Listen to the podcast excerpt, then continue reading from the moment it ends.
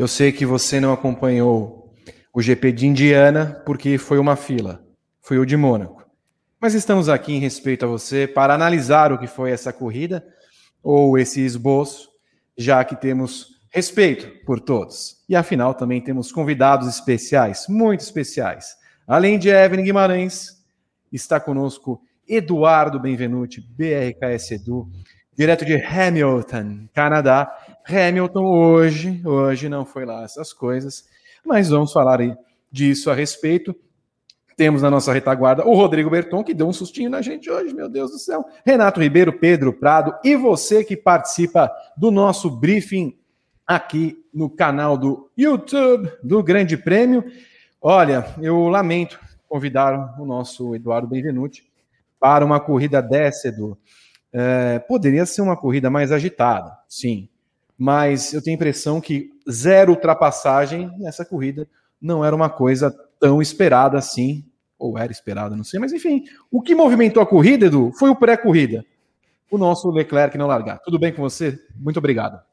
Pô, eu, eu agradeço o convite, tudo bem por aqui. Foi realmente uma corrida extremamente chata. É, a gente não teve nem a surpresa aí do safety car, né? A gente teve alguns sustinhos, assim, um aqui, outro ali, mas não teve nenhum, né? nenhum safety car. E eu acho que os carros de Fórmula 1 eles estão muito rápidos e muito grandes para Mônaco. A gente fala disso aí nos últimos anos. E hoje isso ficou bem claro, né? Mesmo quando tinha uma diferença grande de tempo aí entre os carros, não, não rolou ultrapassagem. E aí a gente teve o que? O Leclerc não largando, que foi um fator determinante aí para o andamento da corrida o pit stop bizarríssimo do Bottas, que teve que abandonar porque não saiu a roda e o pneu. Mas eu acho que pelo menos a gente viu aí algum brilho em, em estratégias, né? O Pérez foi muito mal na classificação e foi bem na corrida. O Vettel foi bem na classificação e na corrida. Acho que a Aston Martin finalmente mostrou um pouquinho de, de serviço aí também através do, do Vettel. Vitória merecidíssima do Max, mas assim, foi uma corrida bem chata. Eu quero chamar Evelyn Guimarães, defensora árdua do GP de Mônaco. Não, adoro um glamour, é tão bonito. Serena Williams, inclusive, dando entrevista nesse momento. É legal, Linda, Serena. Que mulher, meu Deus. Agora, Evelyn do céu. Evelyn, em poucas palavras, Evelyn, o que, que, a gente tem que fazer? Ó, e, e assim, nós temos um respaldo hum. de duas semanas atrás. A corrida da Fórmula E em Mônaco foi muito legal muito legal. Teve ultrapassagem, teve emoção, tudo mais.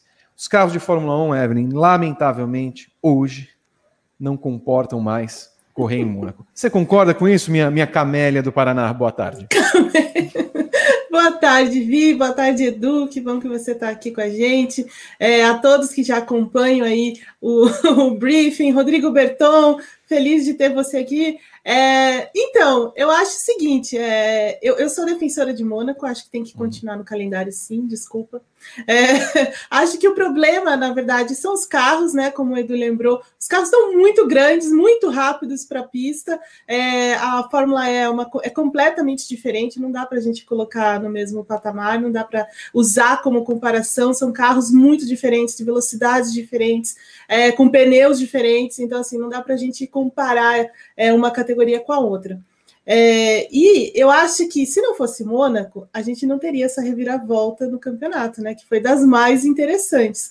Se fosse uma outra corrida, em outra pista, em que as ultrapassagens fossem mais fáceis e tudo mais, é, mesmo o Hamilton largando em sétimo, né? Como ele largou, ele não, ele não teria tantos problemas como ele teve nessa corrida. E aí teve essa reviravolta que é muito importante para o campeonato nesse momento, né? Porque parecia que o Hamilton estava disparando de fato, é, e agora a gente tem um novo cenário né, no, no, campeonato. Então, acho que se não fosse. Mônaco é muito é, responsável por isso. Então, coloque um sorriso no seu rosto e pense no que pode ser daqui para frente. Isso. Acabou. Eu sei, durou pouco. É, é cinco segundos. Uh, olha, Evelyn, Max Verstappen vence em Mônaco, agraciado que foi pela Ferrari. O, o Edu, não sei se a TV Canadá é a TSN, né? TSN, que transmite isso. aí, é isso? Uhum.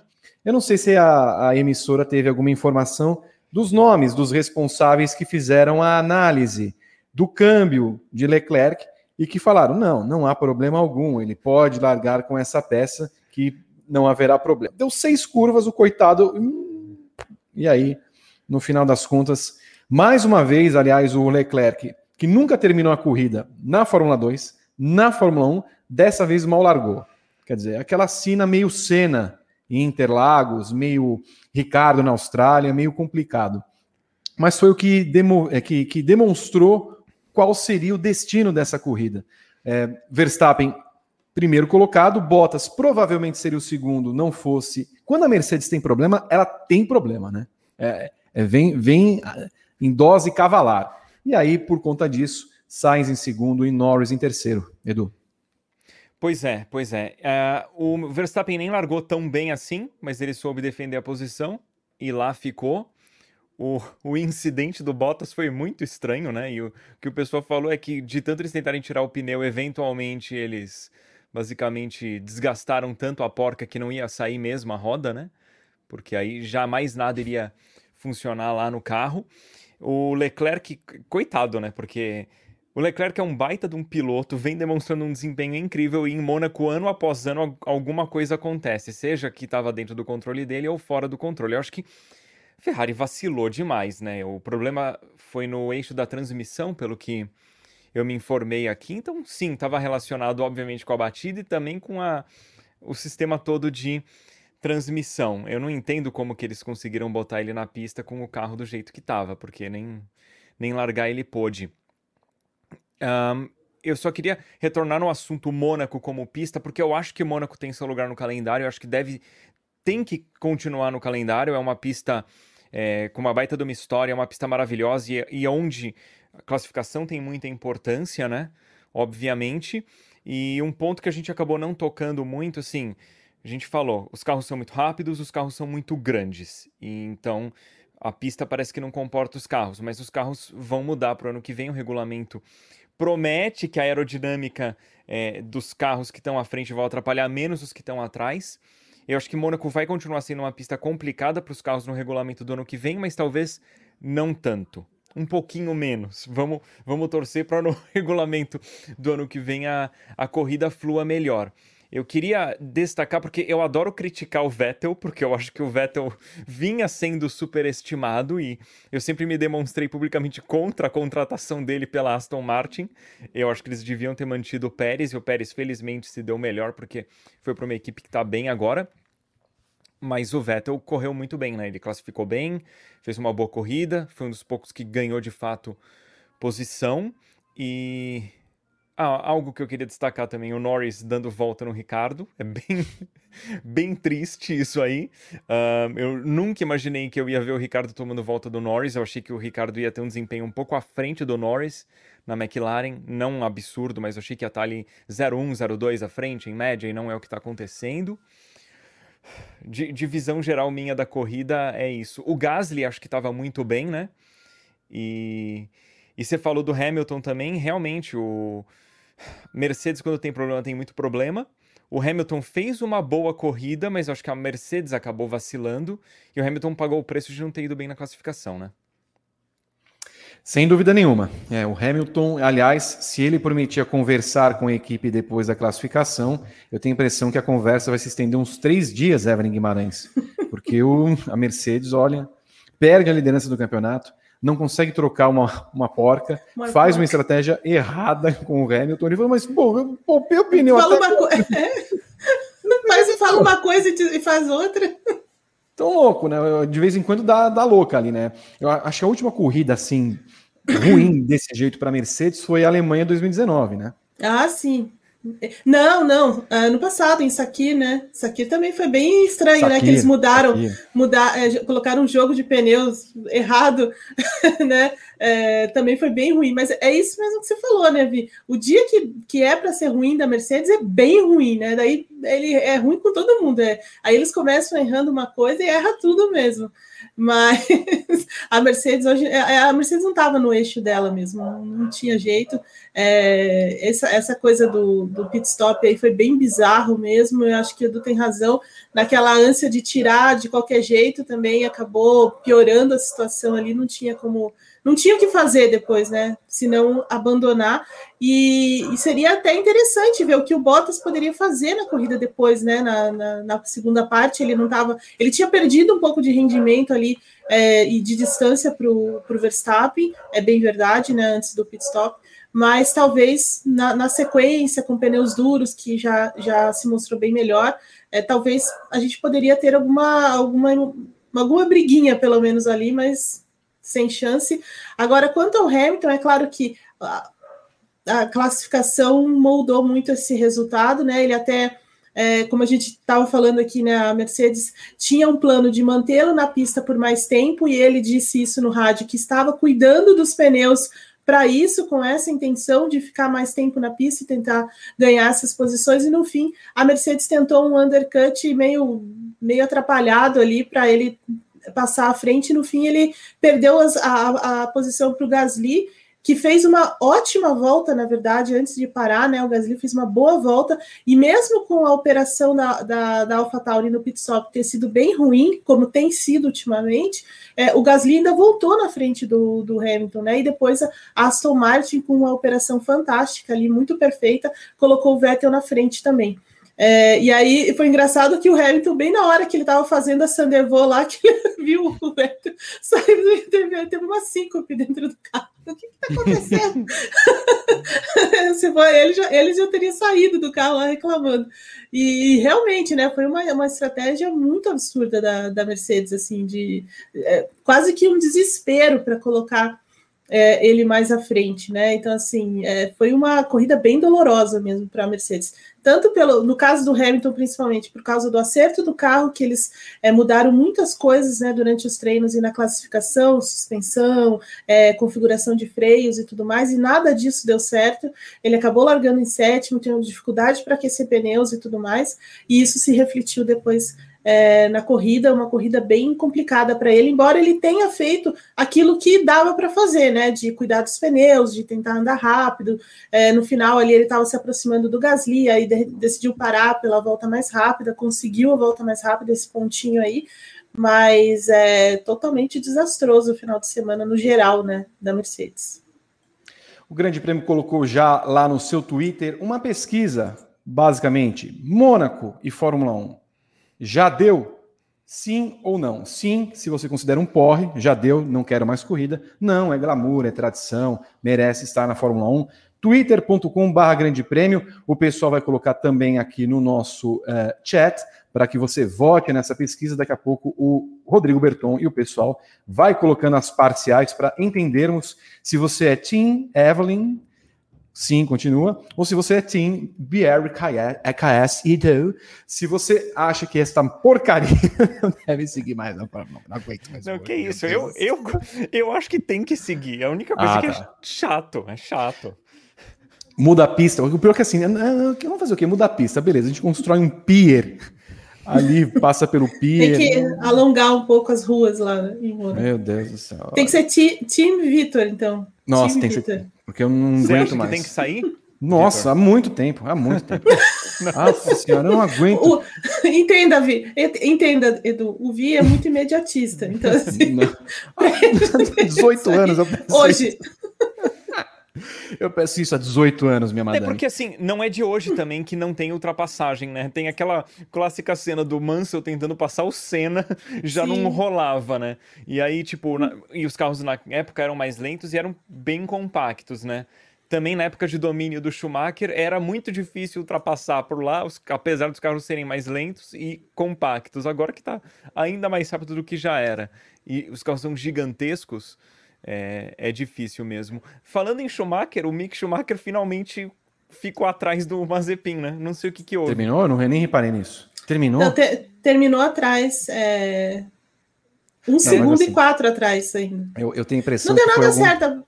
É, não deu nada certo para o Mick Schumacher nessa, nessa nessa corrida, né? Acho que, acho que ele danificou o chassi, sei lá, deu algum problema nas, nas porque, batidas dele. Porque, nós temos que ser sinceros, a única ultrapassagem foi do Schumacher em cima do, do, do Na Nikita verdade, foi o contrário, né? Foi o, o Mazepin. Não, foi o Schumacher passou é? o Nikita, foi.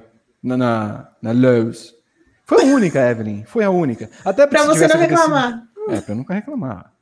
Eu não sei o que aconteceu. Nós precisamos ver o que aconteceu com o Schumacher. Não, não isso, o, isso o, não, o Mick Schumacher, ele historicamente sempre vai mal no primeiro ano de categoria e no segundo ele vai muito bem. Então, é, o que me indica que ele tem um tempo ali para se adaptar com o carro, aprender como é que funciona pneu, aprender a acertar o carro pro jeito dele, beleza. Cara, logo de cara ele tá destruindo o Mazepin, né?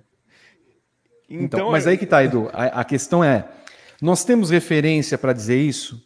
Porque na verdade a referência é o Mazepin, que é horrível, né? A gente ah, não sim. consegue ver se ele de fato é bom, né? Eu, eu, não, eu acho que agora ele tá performando abaixo do potencial dele e ainda assim ele tá destruindo o Mazepin. Uhum. O quão bom ele é, a gente não vai saber ainda. Eu não acho que ele é ruim, eu também não sei o quão bom ele é. Ruim eu não acho que ele é, não. Senão ele não tinha ganho em Fórmula 2, não tinha ganho em Fórmula 3, sabe? E pelo que eu vejo aí, o estilo de trabalho dele é bem bacana, né? Eu vi um vídeo recentemente dele interagindo com todos os mecânicos, que nem o pai dele fazia, né? E todo mundo disse que o Schumacher fazia isso não por forçação de barra, óbvio que ele sabe os benefícios disso, mas ele de fato legitimamente gostava de interagir com os mecânicos e, e tal. Se o Mick Schumacher seguir os passos do pai, de trabalhar bem com a equipe e desempenhar bem em pista. Pode não chegar no sucesso do pai, provavelmente não vai, mas tem um potencial a longo prazo aí bacana. O Mazepin é muito fraco e eu, eu gosto de falar a respeito disso. a, o, a ruindade, né? Ela traz um ânimo maior. Pra, é que nem a pista é ruim para mim, então assim, a gente se empolga para falar mal, né? É, é, é traz Vem o nosso ímpeto. Aliás, Evelyn, se você não acompanhou o briefing ontem, o que Pedro Henrique Marum disse de Walter e Bottas foi espetacular. Foi espetacular. Por quê? Porque é ruim. Porque é ruim, porque o camarada, quando termina, né? O que aconteceu ontem, Edu? Quando o, o Leclerc bateu, teve o vídeo do Verstappen. Ah, puta que pariu! Não, eu não posso fazer a volta, não sei o que lá mais. Aí vem o Bottas. Ah, oh, estou com um nó na garganta. Poxa, expressa alguma coisa, cara. Fala, tipo, sei lá, tô puto, não sei o quê. Ah, nó da garganta. Ah, não dá, né? Aí ontem teve um desabafo, porque a, a, essa coisa das pessoas, ou dos lugares, ou da vida que, que acaba sendo ruim, tira de nós o melhor, né? Quando a gente vai fazer uma crítica. Eu, eu assim, é ruim? É. É péssimo? É. É a pior coisa que a gente viu na Fórmula 1 nos últimos tempos? É. Mas não, em Mônaco, ele não foi.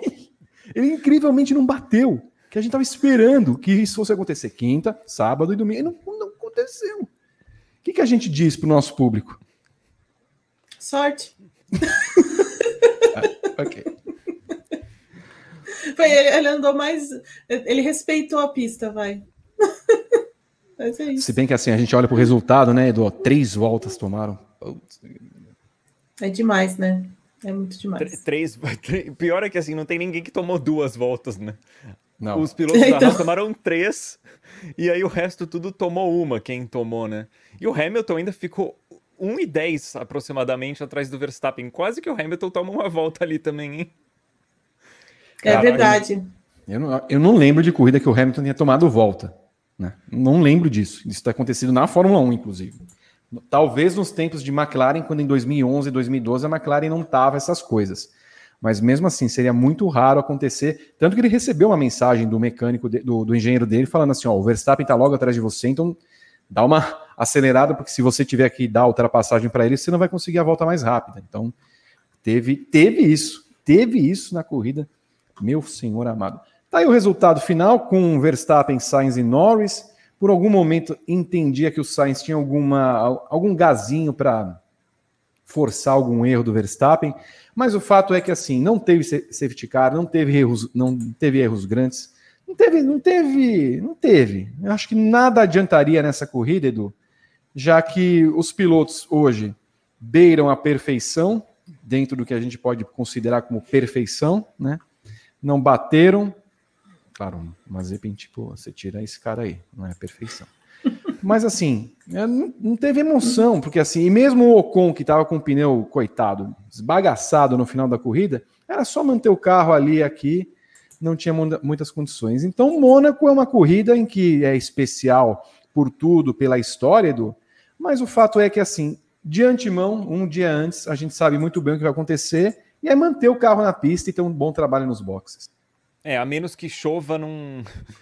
Depois que o Ricardo ganhou aquela corrida com o carro com problema, que ele segurou um tempão na frente, aquilo ali foi, foi bem esclarecedor, né?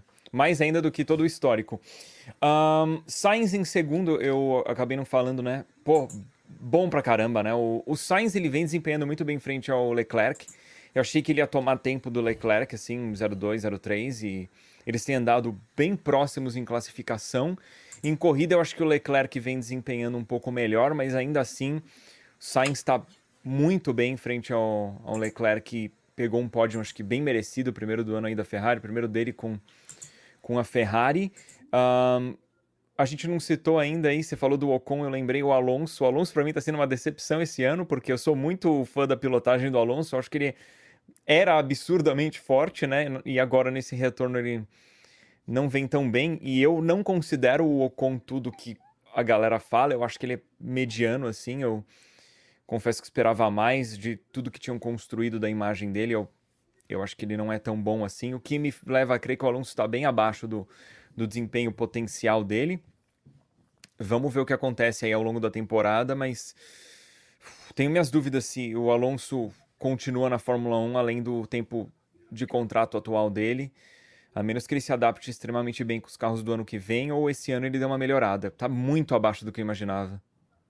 Então, aproveitando o gancho do Edu, Evelyn, uma corrida assim, de novo, não foi uma corrida de muitas mudanças, a não ser, acho que o destaque da corrida foi o Pérez, que sai de nono para quarto. Mas assim, o Alonso passa três. Que foi estranho também, aquela largada do Alonso, eu preciso rever com calma como é que ele, ele largou passa... e ultrapassou. Mas também não foi nada além do que a gente esperava do Alonso, não. ou eventualmente. Ele faz um mau começo de campeonato.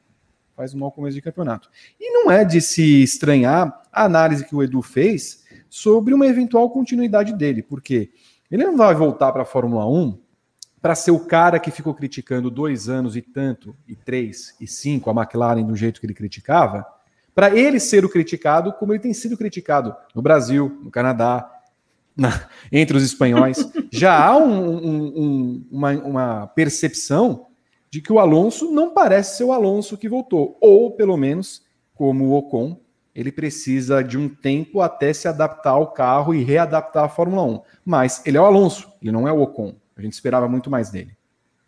Sim, sim. Eu acho que o Alonso está come começando a dever já é, nessa volta para a Fórmula 1. É claro que assim, é, ele ficou fora, ele andou em outras categorias muito diferentes e tal. A Fórmula 1 já é diferente também, os carros são diferentes é, daquele que ele tinha né, em 2018.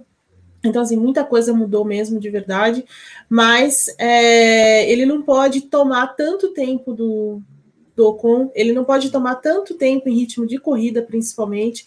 Então, assim, ele está realmente devendo nesse momento. E que pese toda essa adaptação, carro, equipe, uma série de coisas, é, ele, é o, ele é o Alonso, né? Como você disse, ele não é o Ocon, não é nada disso, né? Então, assim, é, precisa realmente.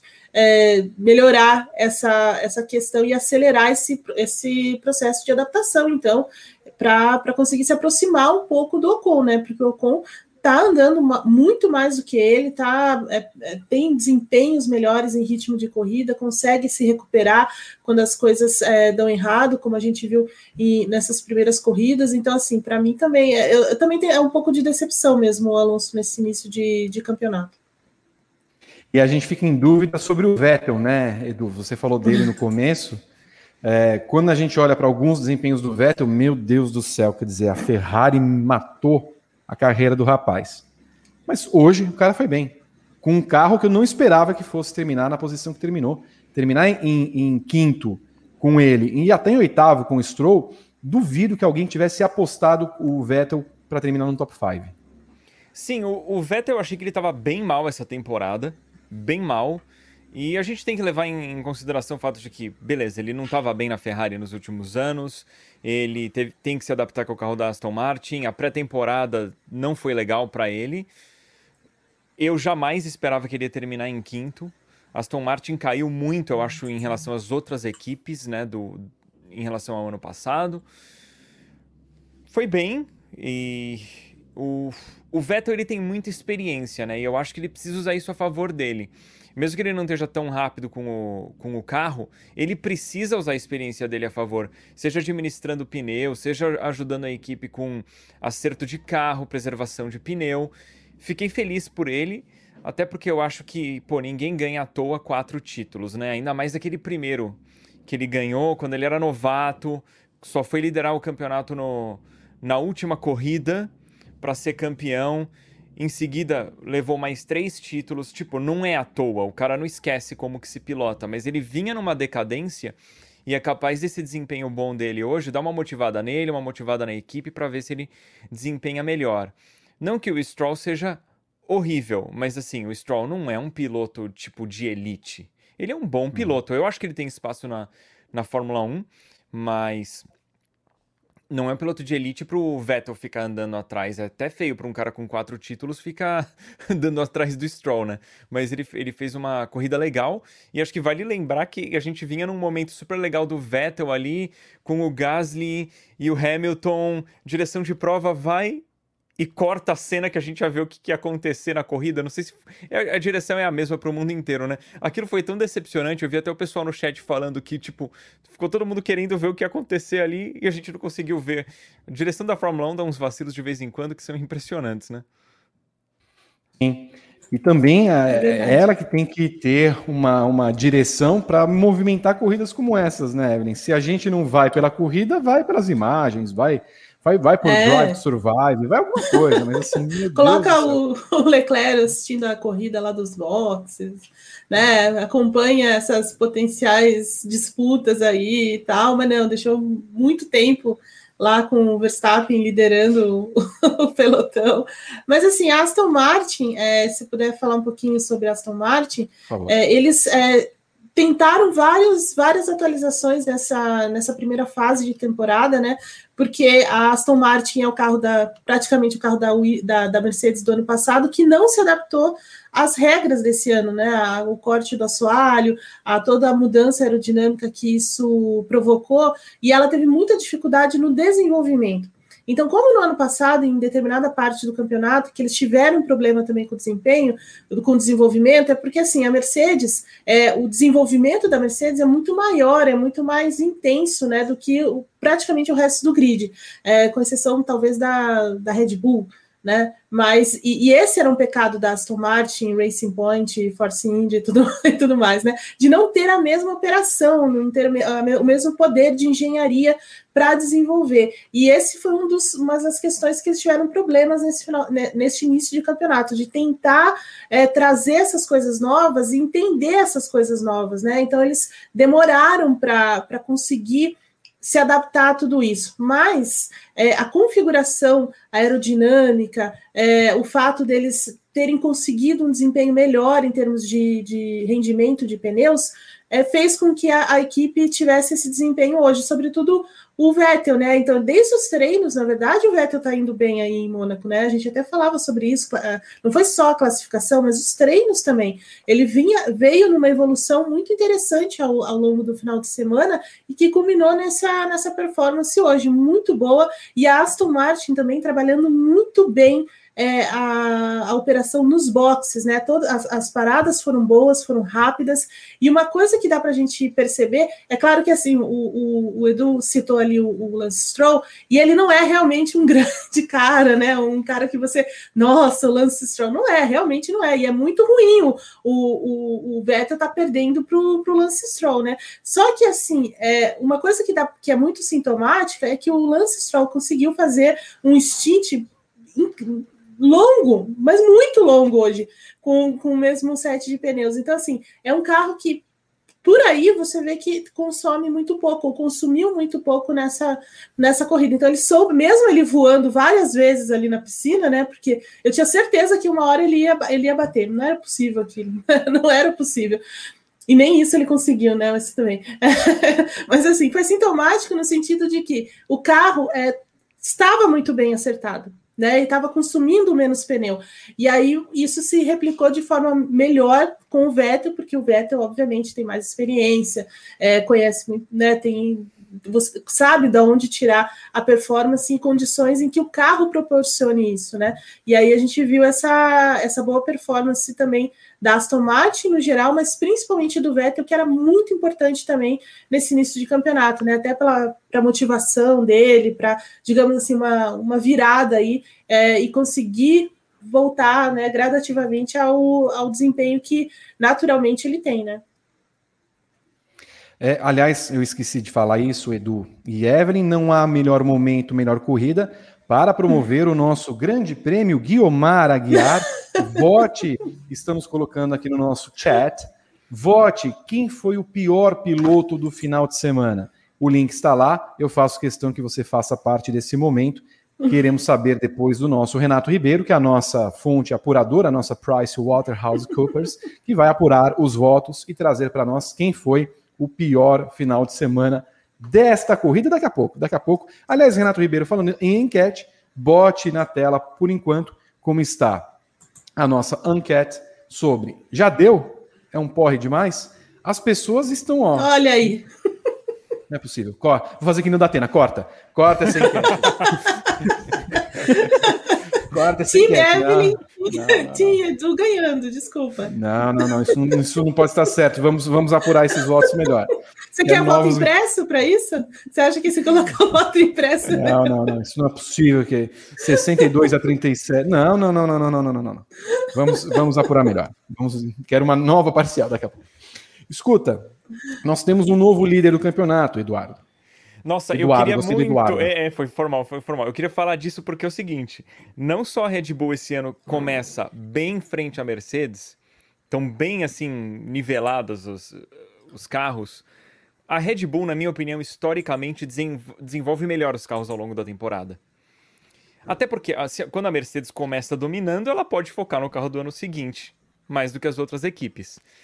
Esse ano, Mercedes e Red Bull vão ter que focar muito no carro da temporada atual para ver quem que leva. Tanto né, a, taça de piloto quanto o, o, troféu também de, de construtores.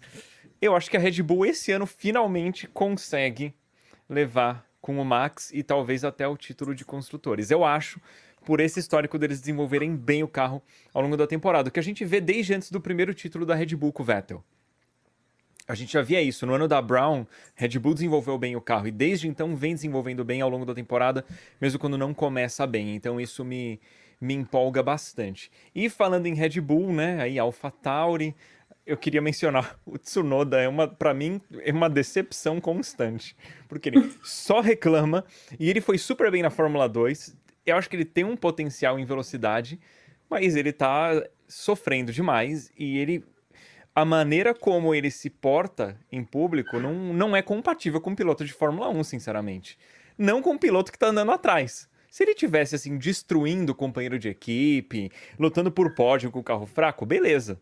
Mas assim, no carro, no caso dele, ele vai mal, ele reclama, é, tá, é, tá muito mimado, sinceramente. Não sei o que, que vocês acham, mas para mim foi uma decepção. Eu tenho a impressão, Edu e Evelyn, que o, o Helmut Marco vai pegar a raquete da Serena e dar uma raquetada qualquer dia na cara dele. Quinta-feira quase aconteceu, viu, Evelyn? É. Eu, eu, nós dissemos milhares e milhares de vezes que era para ter cuidado, que você tem que. que Mônaco é, sabe, basicamente você, se você é um novato, como ele é, você tem que acumular quilometragem, respeitar a pista. Dissemos milhares, milhares de vezes, e ele não tem disciplina nenhuma. Nossa ele pegou pesado com, o garoto.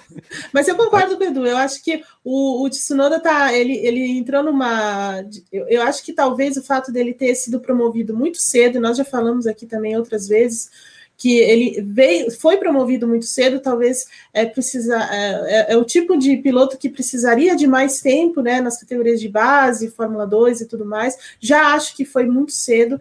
É, e aí ele vem com essa, com todo essa, esse clima, né, de é, novo prodígio ou qualquer coisa assim, ou, ou, alguma coisa muito semelhante ao que o Max fez, e meio que isso talvez tenha sido demais para o pequeno Tsunoda entender, e, e, ele já é meio um pouco boca suja, né? Um pouco. É, tem um temperamento um pouco é, intempestivo, e, e, isso acaba explodindo né, em alguns momentos aí da temporada. Mas o fato é que ele não consegue andar com o Gasly, ele não consegue imprimir velocidade é, o tanto que ele fala, né? Então, assim, é, talvez colocar um pouco, né, o pezinho no freio e começar a olhar as coisas com mais, é, com mais frieza e menos, com menos emoção, né? Pois é, o rapaz. É, a gente tem uma, uma visão dos orientais, né? Que é uma visão de, uma, de pessoas mais centradas, educadas, polidas, concentradas. Ele, ele é o anti-oriental por completo, né? Disciplinadas, ele... nada. Aliás, é, eu não lembro disso nos últimos tempos na Fórmula 1. Ele já tem duas bandeiras preta e, vermelha, é, preta e branca na, na Fórmula 1. Uma no GP da Emília-Romanha e hoje também. Ainda Sim. que outros tenham tomado, mas é a segunda vez e toda vez aparece a mensagenzinha. Não respeita os limites da pista. O que também em Mônaco é um complicado, porque você fica olhando, ué, só pode ser ou na, na curva 1 ou na saída do túnel. Mas você fica, ué, entendi muito bem, mas é tudo bom, a gente não vai discutir, não, não somos da FIA, mas tá lá. O fato é que é, quando a gente olha que o Gasly hoje ajudou com a AlphaTauri a Red Bull, a Red Bull tem dois pilotos e um ganchozinho, porque o Pérez também ajudou hoje a Red Bull estar na posição que está. Nós estamos falando na quinta etapa do campeonato, em que não esperávamos isso, inclusive, a gente até esperava um 3 a 2 para o Hamilton, mas que o Hamilton se mantivesse, por exemplo, na primeira colocação do campeonato. Sair dessa posição é, em Mônaco com vitórias a menos, porém liderança no Mundial de Pilotos e Construtores, Edu, com a ajuda da AlphaTauri, e aí Sunoda fora, é um grande impulso para que a Red Bull, como você falou, que vá melhorando. E, e aí tem uma outra questão, né, Edu? Se a Red Bull resolver apostar nesse campeonato ainda, compromete 2022. Sim, mas eu acho que eles precisam apostar nesse campeonato, que eles têm a grande chance de ser o, o único time a vencer a Mercedes na era híbrida, né? Então, acho que eles precisam realmente focar nesse, nesse carro que vem desempenhando bem. E o Pérez precisa acertar melhor os fins de semana dele, porque ele vem normalmente ou indo bem na classificação ou na corrida. Não, não me lembro esse ano dele ter acertado os dois de uma vez. E ele é um piloto que vem se mostrando capaz de ser um bom escudeiro para o Verstappen, bem melhor do que o, o Gasly ou do que o Albon, porque mesmo quando ele não vai bem, ele dá um jeito de, de melhorar no geral. Eu ainda acho que ele, ele tem que ganhar ritmo, mas conseguiu classificar uma vez à frente do Verstappen. Hoje, apesar dele ter classificado mal, ele foi bem na corrida. Quando ele acertar melhor o fim de semana dele, eu acho que ele tem o potencial de começar a roubar um segundo lugar da Mercedes. De repente o Verstappen ganha a corrida e quem fica em segundo não é o Hamilton, e sim o, o Pérez. Gasly também tem tudo para ajudar e isso seria muito bom para a carreira dele, porque no caso ele não seria segundo piloto do Verstappen, ele é o primeiro piloto da AlphaTauri que por acaso acaba ajudando a Red Bull também, porque faz parte aí do conglomerado, né? E falando de Tsunoda de novo, lembrei de um negócio interessante. Estava assistindo a classificação ontem e na transmissão estrangeira tem uma jornalista que, que costuma participar, uma repórter, e ela falou que o Tsunoda na, na primeira corrida da temporada não sabia que eram dois treinos livres na sexta e um no sábado. Ele achava que era três na sexta. Como é que o cara não se prepara e não se informa direito? Para categoria. Se eu fosse, bom, se sou eu, se fosse eu, ia saber decorar absolutamente a minha agenda inteira. Eu não ia ser largado assim. Então eu acho que isso reflete um pouco da, da postura dele, de talvez por ele ter um talento nato muito grande, ele nunca precisou se esforçar tanto quanto os outros. E na Fórmula 1 não é só talento, é talento e dedicação, né? Porque todo mundo lá tem talento. Uhum. Então, até a Fórmula 3, talvez Fórmula 2, você consegue levar as coisas no braço só. Mas se entrou na Fórmula 1, você acha que o Hamilton tá onde tá por causa de talento só? Nem a pau. A dedicação que ele tem ao trabalho dele é um negócio surreal. Tanto que quando as coisas fogem um pouquinho do gosto dele, você já percebe que ele tá, assim, já bravo, que ele quer solucionar. Quando as coisas vão horríveis, meu Deus, o Hamilton parece que se transforma, que nem foi hoje, né? Mas é, o.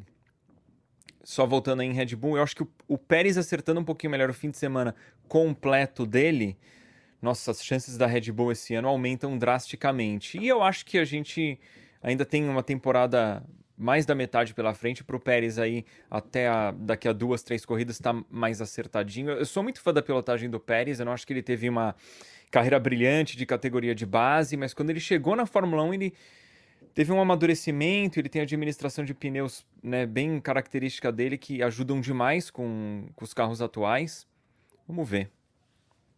Não sabia isso do, do Tsunoda, Evelyn, que o, que o Edu está tá trazendo para a gente. Estou chocado. Mas também. isso, isso, isso a gente já teve uma discussão muito tempo atrás, porque a gente percebe, não só na Fórmula 1, mas de modo geral, que os, até em futebol, inclusive, que as regras me parecem ser muito mais claras, mas é, os esportistas, de forma geral, mostram um profundo desconhecimento das regras do esporte em que eles estão inseridos.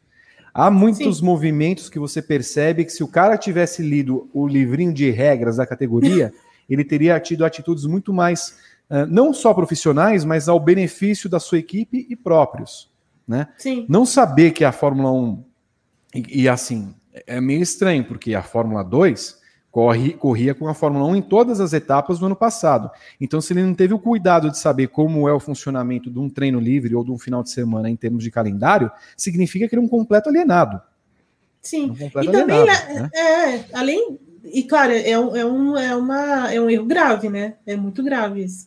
Mas também é, tem uma preparação da equipe, a, a equipe nos prepara para isso, a equipe não, não faz uma, uma programação, olha, a gente vai é, trabalhar isso, isso e isso nesse, nesse treino livre, a gente vai. É, é né, é, tem uma, tem uma, um protocolo para tudo isso, né? Não é possível que eles não sentem lá e, e falem: olha, no treino livre 1 um, nós vamos fazer isso, no treino livre 2 vai ser assim. E mesmo assim o cara, o cara não se, não se liga nisso, é, é muito, muito preocupante mesmo. É como isso me lembra um pouco aquela história da Mercedes, né? Lembra no GP da Itália, é, em que eles. Ah, não, mas aonde estava a, a, bandeira de que o box estava fechado? Ano passado. Né? Aonde estava não sei o quê? Ou o Hamilton é, alinhando o carro fora do, do pit lane lá para fazer na Rússia, para fazer o teste de. Sabe? Então tem coisas assim que, que são muito estranhas, muito estranhas. Não algo tão é, assintoso como esse Sunoda, né? Mas assim, é, é, muito real isso, de que é, existe mesmo uma, uma um, um, certo desleixo né, por parte dos, dos atletas e dos pilotos, no nosso caso aqui, é, de entender o próprio esporte, né? E depois só. só é, porque é muito fácil depois só ficar reclamando, né? Sem dúvida. Evelyn, você já fala do Verstappen, de como a Red Bull e ele assumem a ponta. Eu quero uma nova parcial, agora esperando que tenha havido uma mudança eu, significativa. Eu acho que você, eu acho que você está é possível, você tá né? muito otimista. Eu acho que você está muito otimista. Eu tenho certeza que você vai lançar a campanha pelo, pelo voto impresso para tentar mudar o resultado. Renato Ribeiro, apareça aqui. Por favor. Onde está Renato Ribeiro? Bom, bom tá dia, aí, Renato tá Ribeiro. Chegando. Como vai? Bom dia, Rê. Eu não aguento mais falar. Bom dia. É, o Vitor já tá fazendo campanha, Evelyn, no, no Twitter. É um. Não, o cara tá querendo burlar. Você que, que, mudou demais. Depois que eu comecei a fazer a campanha, tava 62,5, caiu 4 em 0,4. Puxa, eu, te, eu, já tive mais influência nessa rede Você não social. é um influencer mais, viu, Vi? Sinto muito, né, Rê? Não é mais. Pois é. Influencer agora é o Edu. Oi, Edu, tudo bem? e aí, tudo bem? Eu, eu, eu, já chego aqui falando, blá, blá, não dou boa tarde para ninguém. É um absurdo. Eu queria apenas pode, saber se você é Tim, Edu e Evelyn ou Tim Vitor. Não, pelo amor de Deus, eu passei uma hora e meia enrolando uma corrida que não aconteceu nada. Sumam com o Mônaco. Por isso, Deus, ninguém isso. aguenta mais essa corrida horrível, terrível. Mas uma coisa que a Fórmula 1 podia ter feito esse final de semana para dar uma gracinha era fazer a volta lançada, em vez de botar todo mundo é, para fazer classificação normal, como o resto da temporada, né? Podia ter feito uma gracinha qualquer, sei lá, qualquer coisa aí para fazer essa corrida ficar menos chata. Hoje foi um horror, terrível. É assim que gostamos, é assim que queremos comentários e é assim que queremos que você vote. Vá no Grande Prêmio, twitter.com.br Grande Prêmio, você vai ter lá essa enquete. Por favor, eu acho que você está errando no pensamento dessa pesquisa. Sim, é porre demais, deve ganhar. Enquanto esse resultado não mudar, a gente não volta com, com o resultado da pesquisa, a gente burla essa pesquisa e muda o tempo. Calma, Evelyn, respira. Fala para mim, então, do, do Verstappen líder. É a primeira vez que um holandês na história da Fórmula 1 lidera o Mundial. E também a Red Bull, primeira vez que lidera na era híbrida e depois dos tempos de Sebastian Vettel. Sim. É, olha, o, o, Max, assim, finalmente, né, ele consegue, porque desde o Bahrein, na verdade, a gente já estava esperando que ele fosse liderar em algum momento, né? Mas é, essas primeiras quatro corridas ali foram bem complicadas para a Red Bull e a gente tem a nítida impressão mesmo de que a Red Bull poderia ter vencido essas corridas também, né? Se tivesse acertado a estratégia, se o próprio Max não tivesse errado em alguns momentos, como foi no Bahrein, né? Em que ele se atira de qualquer jeito para tentar passar a todo custo o Hamilton ali, sendo que ele tinha é, tempo e tudo mais, e acaba caindo naquela armadilha toda. É, outras, a, a, corrida do, do da, da, da, Espanha, de Portugal, né? E, enfim, tem várias, vários elementos aí que é, fortalecem essa tese de que, de fato, a Red Bull poderia ter vencido mais corridas, o Max poderia ter vencido mais corridas do que venceu, não fossem esses erros, e também a questão da estratégia, muitas vezes é, bizarra aí, ou, a, ou, estagnada, digamos assim, da Red Bull nesse momento, porque a Red Bull, de fato, construiu um carro muito bom para essa temporada. O, o Edu estava falando que a, a, Red Bull vai é, desenvolvendo ao longo da, da, temporada, isso é muito verdade, e muitas vezes a, a, a, parte final, né, a segunda parte da temporada, na verdade, é onde ela ganha força de verdade, para brigar, e isso aconteceu em, alguns, em algumas temporadas em que, o em que o Vettel foi campeão, na verdade, né? Mas esse ano não, esse ano ela já começa forte desde o início. Então, assim, eu acho também, concordo quando ele diz: olha, a Red Bull precisa é, focar nesse carro, porque é uma chance de ouro que ela tem, de verdade. Os carros estão muito próximos, muito. É, a coisa está muito equilibrada, e a Red Bull tem algumas, alguns componentes, digamos assim, nesse carro, que são melhores do que da Mercedes. Né? A Mônaco foi uma prova né, é, tração, a aderência mecânica, a questão dos pneus, e a Mercedes teve muita dificuldade nesse, é, nesse final de semana de verdade, com o Hamilton, né? E, e, e, aí ela realmente consegue, aproveita, claro que a, a questão do, do, Leclerc deu uma, uma, facilitada, mas assim, ela aproveita essa chance e ela precisa aproveitar, e, e faz finalmente essa virada, que era uma coisa que a gente já comentava depois da, do GP da Espanha, do que aconteceu na Espanha, né?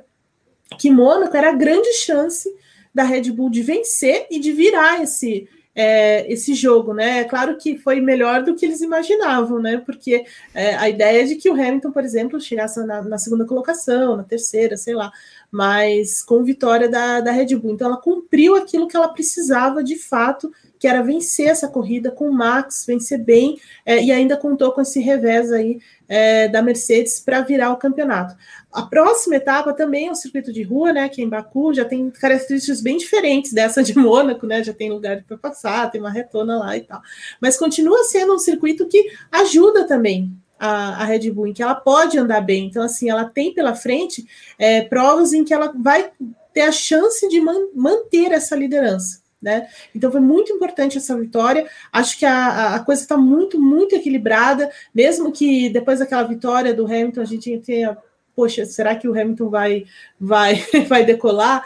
É, e não, né? A coisa está bem equilibrada mesmo, os carros são bem equilibrados, com, com pontos fortes é, diferentes, mas assim, está muito perto, muito mais perto do que a Ferrari esteve da Mercedes é, em 2019, em 2018, por exemplo.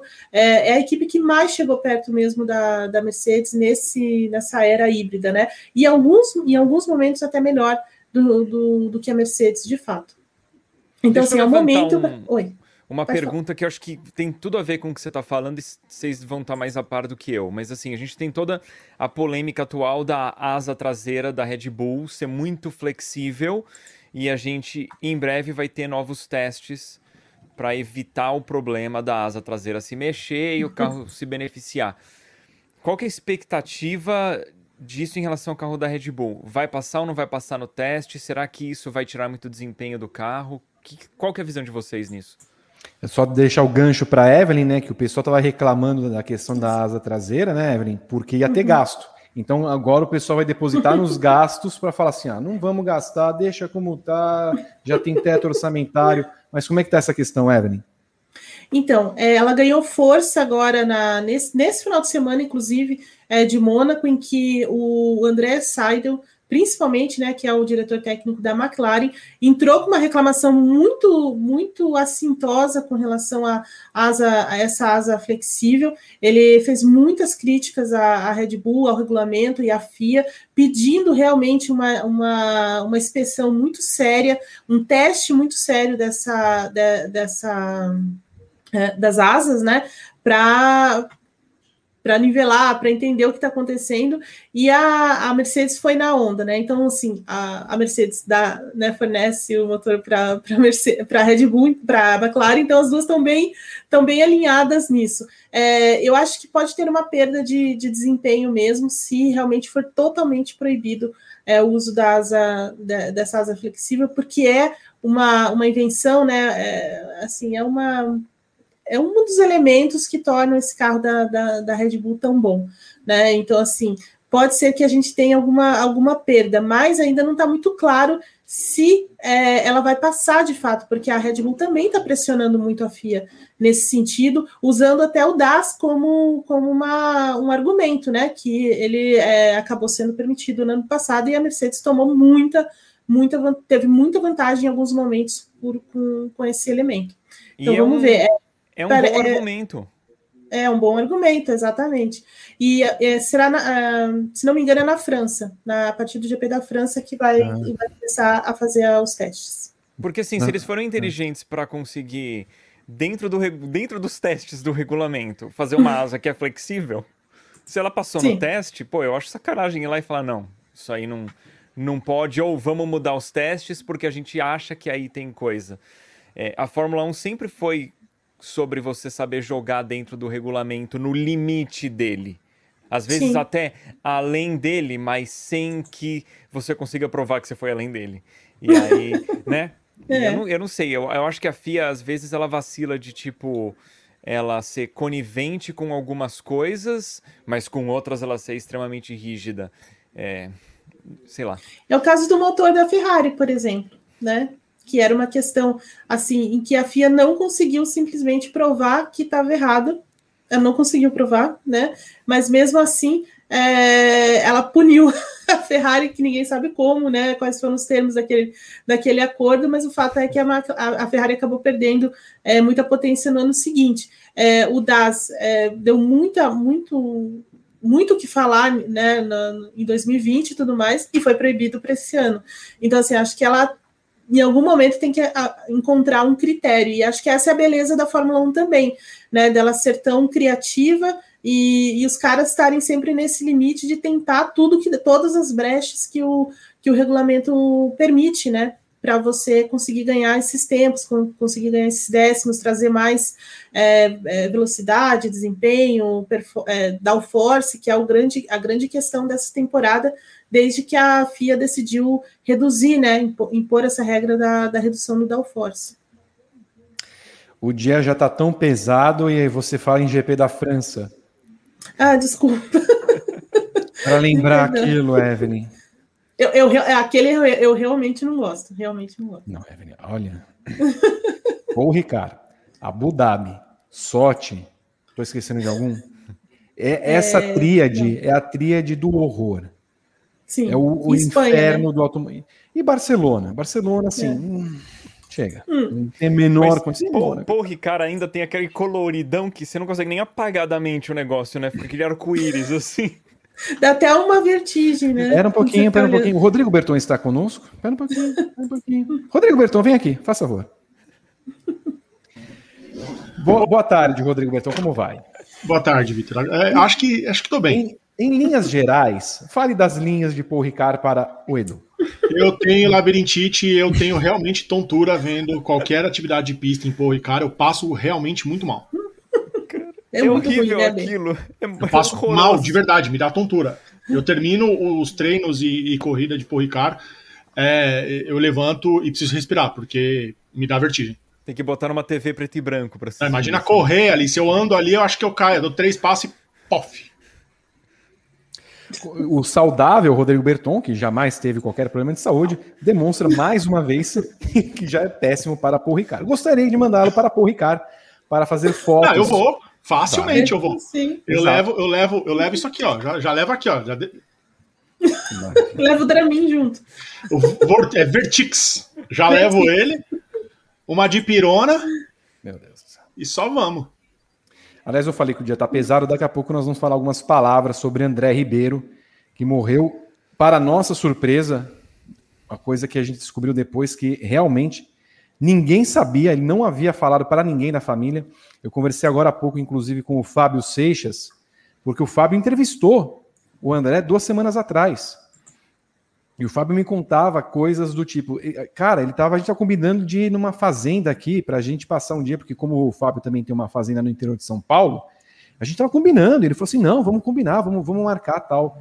Ele falou assim, e era impossível ver na voz dele porque que tinha alguma coisa, porque ele estava animado, sempre foi aquela uh, empolgação com que ele falava das coisas e absolutamente ninguém esperava essa notícia que veio na manhã desta, desse domingo, né, a confirmação da morte do André Ribeiro aos 55 anos, e até como ponte, porque daqui a pouco nós temos o Fast Nine e o Bump das 500 milhas de Indianápolis, com transmissão lá no app Arena Indy, baixo app, com a equipe do Grande Prêmio, com Gabriel Curti, Gabriel Carvalho e Matheus Pinheiro. Meninos, eu quero passar para vocês um último tema antes da gente ir para o Eis as Notas, para darmos as notas aos pilotos que a gente falou pouco dele, que foi Sérgio Pérez. Um cara que largou na nona colocação num desempenho muito ruim ontem, mas ele garantiu: olha, eu não vou chegar em nono, não. Eu até, até achei que ia terminar em décimo segundo. Eu não vou chegar em nono, não. Chegou em, chegou em quarto, Evelyn Guimarães mas é o forte do Pérez, né? Corrida é o forte do Pérez, né? Historicamente, classificação não era mesmo o grande ponto forte, né? Embora ele seja um, um, piloto muito rápido, né? E esse ano, particularmente, ele vem sofrendo muito com em ritmo de classificação, com exceção do, do GP da, da Emília Romagna, que ele fez o segundo tempo, e foi uma volta belíssima mesmo lá em Imola, mas é, ele não é um cara de classificação, né? E vem encontrando problemas, vem encontrando dificuldades com a, com, com a Red Bull nesse ano. Mas em corrida, ele é muito bom, ele é muito bom mesmo em se recuperar, e, é, e esse é um dos grandes argumentos que o Christian Horner é, usa quando ele começa a defender o, o Pérez, né? Porque na, na Red Bull tá uma coisa engraçada, né? O, o Helmut Marko cobra demais e o Horner passa a mão na cabeça. Né, tenta dar aquele, aquela sopradinha e tudo mais, né? Mas mesmo assim, é, o, o, Pérez é muito bom, né? Foi assim no, no Bahrein, foi assim é, em, outras, é, em outras, até na própria Emília Romani, né? Apesar dos, dos problemas que ele teve no final, mas ele é um cara muito bom de corrida. E hoje ele foi muito bom mesmo, imprimindo um ritmo muito forte é, ao longo de toda a corrida, contando com uma boa operação lá da, da, da Red Bull também em termos de pit stop, é, e conseguiu recuperar essas colocações para chegar na, na, quarta colocação. É, faltou ainda um pouquinho, né? Se tivesse uma colocação melhor na classificação, talvez ele até pudesse brigar pelo, pelo pódio, né? Não sei, mas assim, de, de verdade, né? De forma real mas foi muito bom. É muito bom também essa é, foi muito bom para ele essa performance como uma resposta também é, para Red Bull, né? Que vinha já começando, principalmente o Helmut Marko, né? Começando aquela, aquelas cobradinhas de leve dele. É, né? e, e, é o que o Edu falou antes, né? Se a, a partir do momento que o Pérez realmente em, em, se encontrar nesse carro e começar a ter classificação, começar a ter um desempenho de classificação mais forte, classificando mais perto ali do, do Verstappen, primeira fila, eventualmente, né, mais constantemente, a Mercedes vai ter problemas em, em, em trabalhar com esses dois carros da, da Red Bull muito próximo ali é, do Hamilton, porque, de novo, né, o Bottas não é o cara que vai pesar tanto nesse, nesse momento. Então, é, o que a Red Bull precisa mesmo também, além de começar a acertar a estratégia e tudo mais, é que o, o Verstappen, é, que o Pérez apareça mais é, nas corridas, classificação e corrida. Já vou passar para o Edu. Edu, só quero dar, a declaração do Christian Horner, chefe da Red Bull. Foi um dia fenomenal. Eu cheguei a ter dó da, do Charles e da Ferrari, é muito duro para eles, mas a derrota deles foi a nossa vitória hoje e Max converteu isso nesta corrida maravilhosa que ele controlou desde a primeira curva e do jeito que ele conseguiu é, gerenciar os pneus quando foi preciso para isso e sobre o Pérez teve um grande ritmo hoje e conseguiu se aproveitar do undercut, do, aliás, do overcut, né? Porque ele parou depois, não foi um undercut, e que a Mercedes teve um dia ruim, mas acontece. É, é verdade. A Mercedes teve um dia ruim e isso foi culpa da própria Mercedes, né? A Ferrari teve um dia ruim com o Leclerc que foi culpa da própria Ferrari que não, não investigou direito o problema, né? Do eixo de transmissão porém com o Sainz pegar um pódio. Em relação ao Pérez, então, para concluir, eu gosto muito do Pérez, sempre elogiei bastante, em especial o desempenho em corrida dele, que se deve muito ao fato dele administrar bem os pneus. Um, eu esperava o Pérez, antes né, de começar a temporada, uns 0,3 atrás do Verstappen. Isso tem sido bem errático, né? Porque em classificação às vezes é mais, às vezes é menos, classificou à frente já. Um, e em corrida eu achei que o Pérez está melhor do que eu imaginava em relação ao Verstappen, está mais próximo. A única coisa, novamente, ele largar um pouquinho melhor para ele poder estar tá numa posição de mais conforto na hora de definir estratégia de corrida, quando que vai parar nos boxes, quando que ele vai imprimir um ritmo mais forte de corrida, quando que ele vai poupar pneu. Mas é, ele acertando o fim de semana, eu acho que a, a Red Bull tem um, um grande aliado aí para buscar o título com o Verstappen. Não tenho expectativa nenhuma do, do Pérez andar à frente do Verstappen. Acho que é fora da realidade isso. A gente deve ter um caso ou outro em que de repente o Verstappen não classifica tão bem, ou tem algum problema com o carro, de repente o, o Pérez toma a frente. Mas no geral, bem legal. Eu não acho que vale a, faz sentido ficar cobrando o Pérez agora. Um, porque ele tá numa fase de adaptação ainda, e se a gente olhar no histórico, ele tá melhor que o Albon, ele tá melhor que o Gasly. Pelo menos na minha visão, ele, ele tá melhor, apesar dele ter um potencial para estar tá melhor ainda, ele já, já vem apresentando um desempenho melhor que os recentes aí na, na Red Bull. Então, é, é, é bola para frente. Vamos torcer para esse campeonato continuar bem aberto, bem disputado. Eu adoraria ver a quebra da hegemonia do, do Hamilton finalmente. Acho que o Verstappen tá merecendo um título, ele é um pilotaço e ele tá bem mais amadurecido hoje em dia também, né? E, e tá, tá bem divertido aí. Apesar da corrida chata hoje, foi uma corrida importante para o desenrolar do campeonato. Então nisso a gente tem que dar um valor grande aí para Mônaco, né? Muito bem. Se você vem pela primeira vez no nosso canal, seja bem-vindo. Você está no Grande Prêmio no YouTube.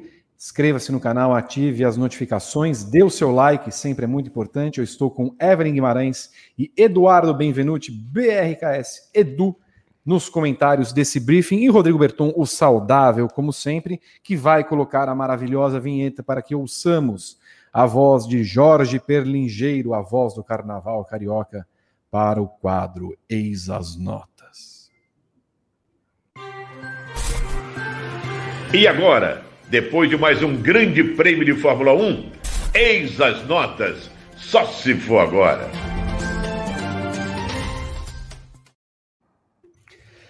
Lembrando que você pode dar notas de 0 a 10 com a quebra decimal que achar melhor e pode fazer os comentários que quiser a respeito dos 20 pilotos e da corrida do GP de Mônaco. Eu começo com a Camélia de Curitiba, nossa Evelyn Guimarães, que vai dar 0 a 10 para Max Verstappen. Nota 9,5 para o Verstappen. Ele foi muito bem nesse final de semana, muito bem mesmo. É, eu só tirei um pouquinho de ponto pela questão da pole. É claro que ali ele vinha muito rápido, ele podia ter. É, né, ele não estava não, não, não, sob o controle dele o que aconteceu com o Leclerc, mas assim, se ele tivesse feito uma volta melhor antes, né, ele poderia ter sido pole, e ele tinha carro para fazer a pole, mas é só por isso mesmo, assim, esse detalhezinho, mas a corrida ele foi impecável, impecável mesmo, cuidou dos pneus aí na, na primeira parte da corrida, controlou bem a corrida como ele quis, largou, ele até deu uma, a, largada dele em si não foi tão boa, né, tanto que o, o, o Bottas traciona melhor e, e até chega nele, mas ele fecha lindamente a porta, e daí para frente só dá ele, é, vira, o campe... vira o jogo, né, pelo menos nesse momento, contra o Hamilton, aproveita bem é, o revés do Hamilton, então assim, nota 9,5. Edu. 9,8. Ó, ó, eu vou tirar 0,1 pela classificação, 0,1 pela largada. Mas o que importa é que ele ganhou a corrida, então, né? Fantástico. Muito bem. Eu só estou sentindo falta dele aqui na tela. Cadê? Cadê o Rodrigo Berton? Não. Nós Vem queremos cá, o azedume. Eu quero, eu quero o azedume. Cadê o Rodrigo Berton? Ué? Morreu? O que aconteceu? Dessa vez empacotou mesmo? Ô, B. O Rodrigo? Sumiu. Sumiu? B. Não, não, não, não, não. A gente não pode dar as notas. Vem aqui. Tradições são tradições. Sim, tem que manter a tradição. Cadê ele? Bom, daqui Tem. a pouco, quando ele aparecer, a gente volta com as notas que, que ele der. Mas estou, estou preocupado. Eu dei 9,5 para o rapaz. Os, os assinantes eles foram um pouquinho ácidos. Deram 8,64. E ele fica com média por enquanto, quando não temos a nota do Berton, com 9,36. Não se, se pegaram um pouco para. Eu acho que vou baixar essa nota, talvez pela corrida. O Evelyn, Carlos Sainz. Olha, o Carlos Sainz foi muito bem nesse final de semana mesmo, né? É, eu vou dar nota 9 para ele, porque assim, é, tudo bem que né, ele também foi atrapalhado pela bandeira vermelha lá na classificação, mas ele, ele andou muito perto do, do Leclerc, andou até na frente do Leclerc em alguns, em alguns momentos, em, em treinos e tudo mais, e fez uma, uma, uma corrida muito boa, imprimindo um ritmo muito forte o tempo inteiro. É, até deu uma impressão é, na segunda parte da, né, da, da, corrida, depois do, do pit stop, que ele poderia é, encostar um pouco no, no Verstappen, então nota 9 para o Sainz. Melhor apresentação dele na, nessa temporada com a Ferrari. Edu. 9,5. Eu acho que ele. Difícil saber o tempo que ele faria na classificação ontem se não fosse a bandeira vermelha, e na corrida ele foi extremamente bem. E segundo lugar, primeiro pódio dele com a Ferrari, acho que ele dificilmente ele teria conseguido fazer mais do que ele fez hoje. 9,5. Também tem 9,5 para o rapaz. Os assinantes deram 9. Acharam que a corrida do Sainz, ou o final de semana, foi melhor que o do Verstappen. Ele fica com média 9,25. Lando Norris, Evelyn. 9,5 para o Nando Norris. Muito forte o final de semana inteiro.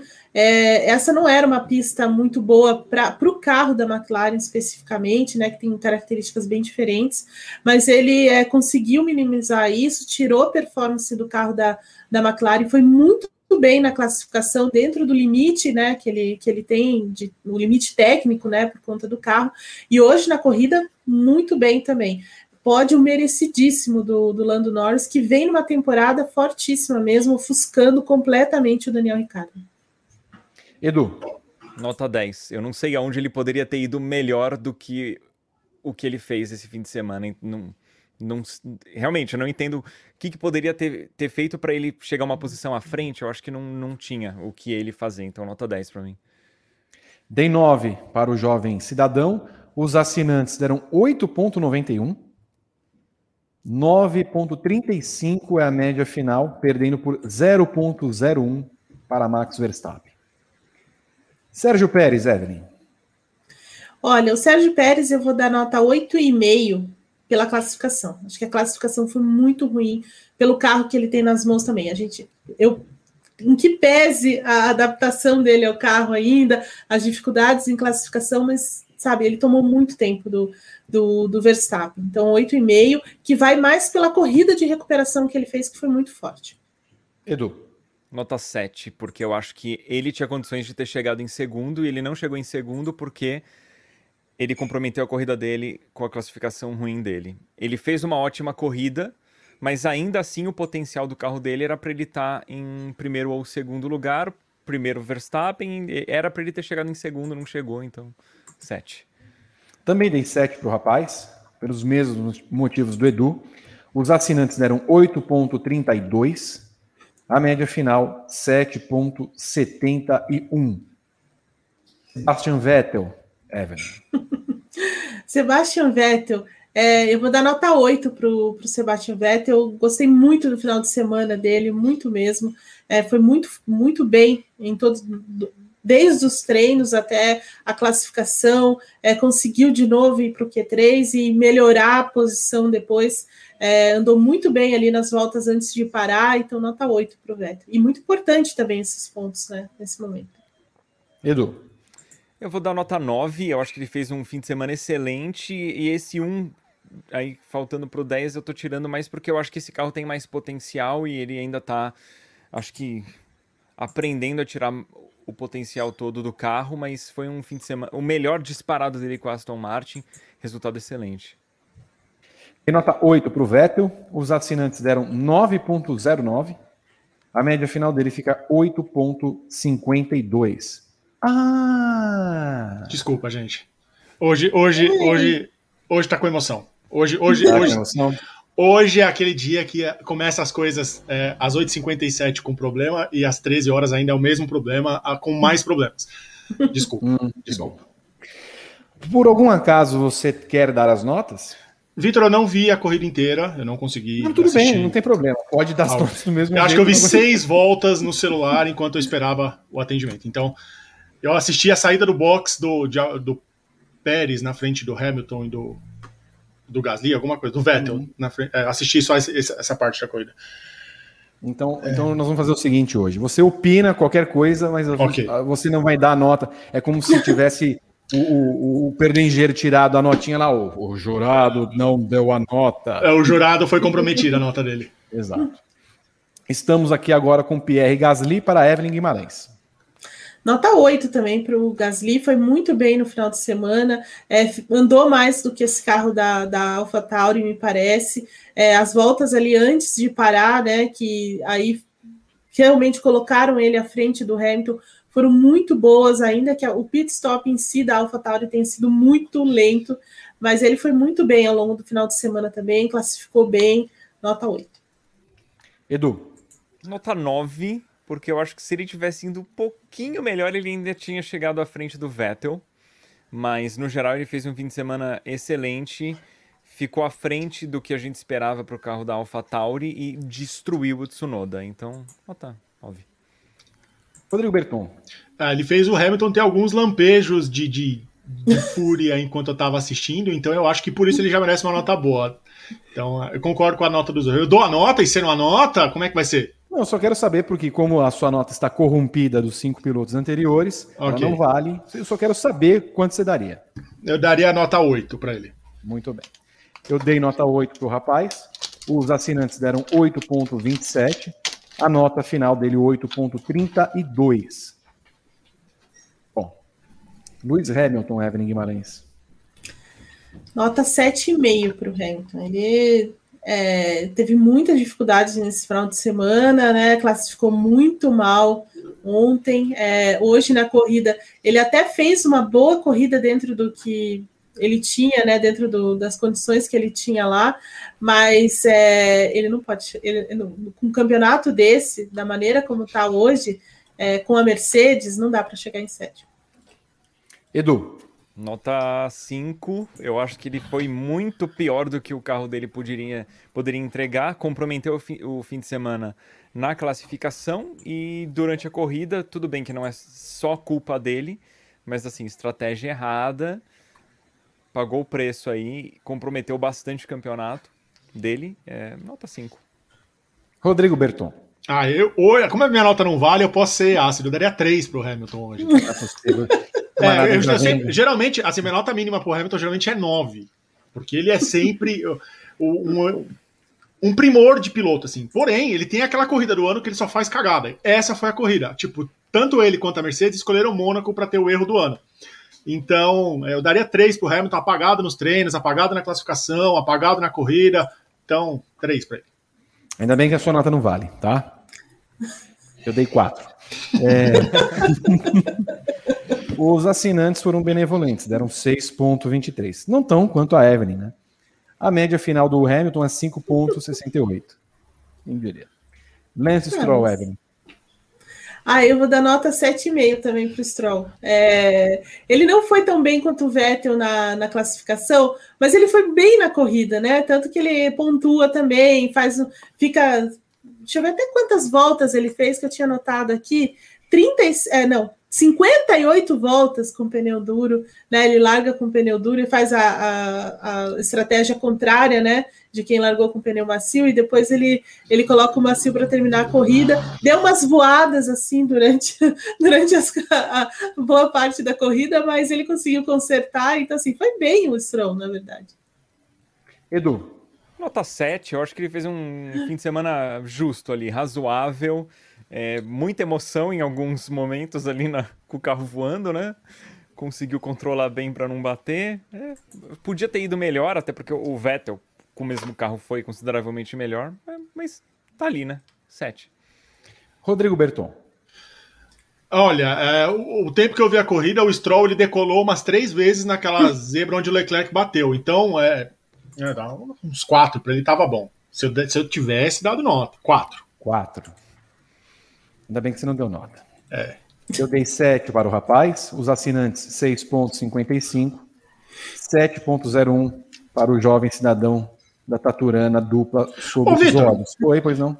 Ele foi investigado uma hora ali por limite da pista. Qual que é o limite da pista em Mônaco que eu não entendi?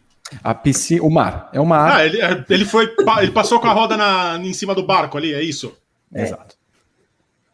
Exato. Eu, eu, ainda não entendi muito bem os limites de pista em Mônaco, mas é a Fórmula 1, a gente não tem mais. Eu, eu, é GP de Mônaco, eu não, eu não tenho mais é, ímpeto para discutir o Calma, GP. Eu não aguento mais. Respira, pensa que depois tem o, o Fast Nine, o Bump Day e tal.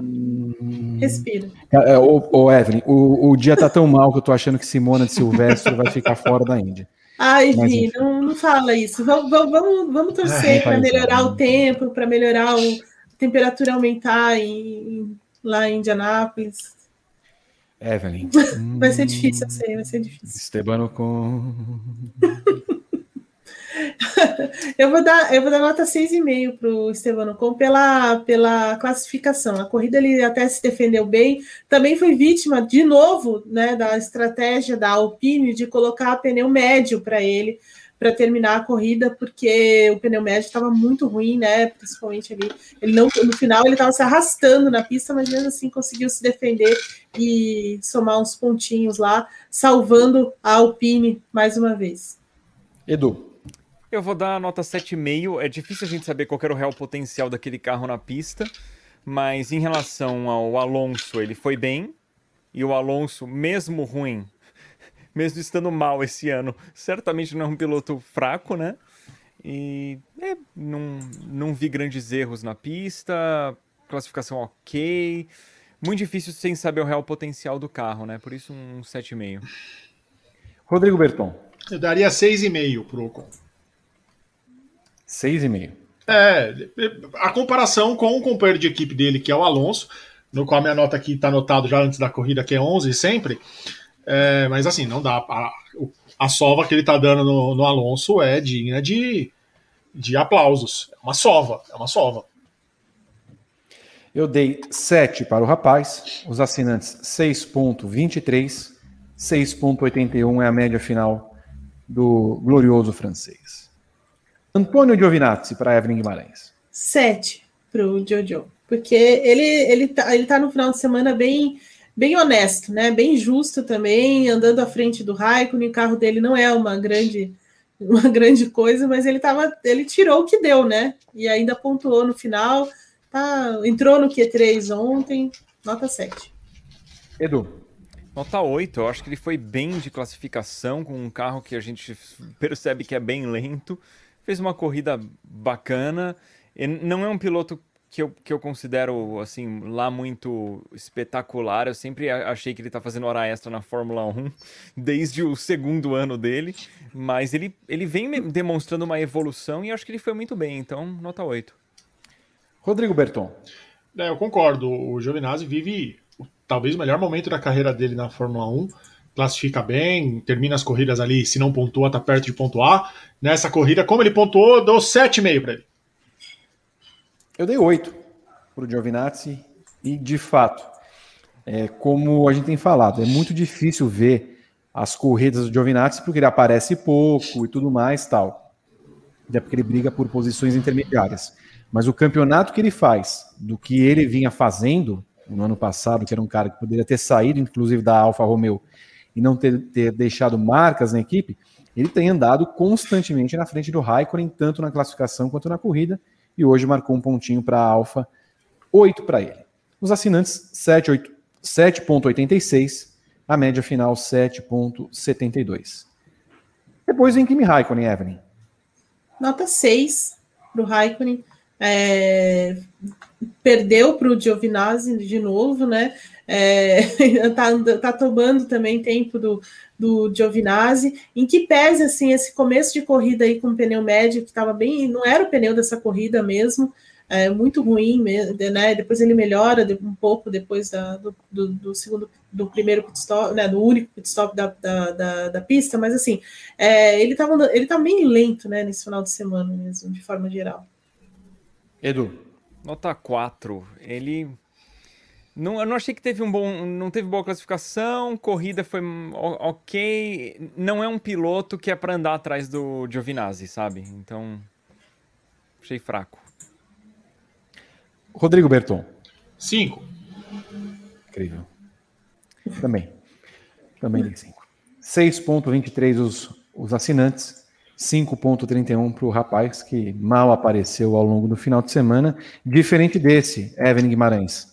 Daniel Ricardo.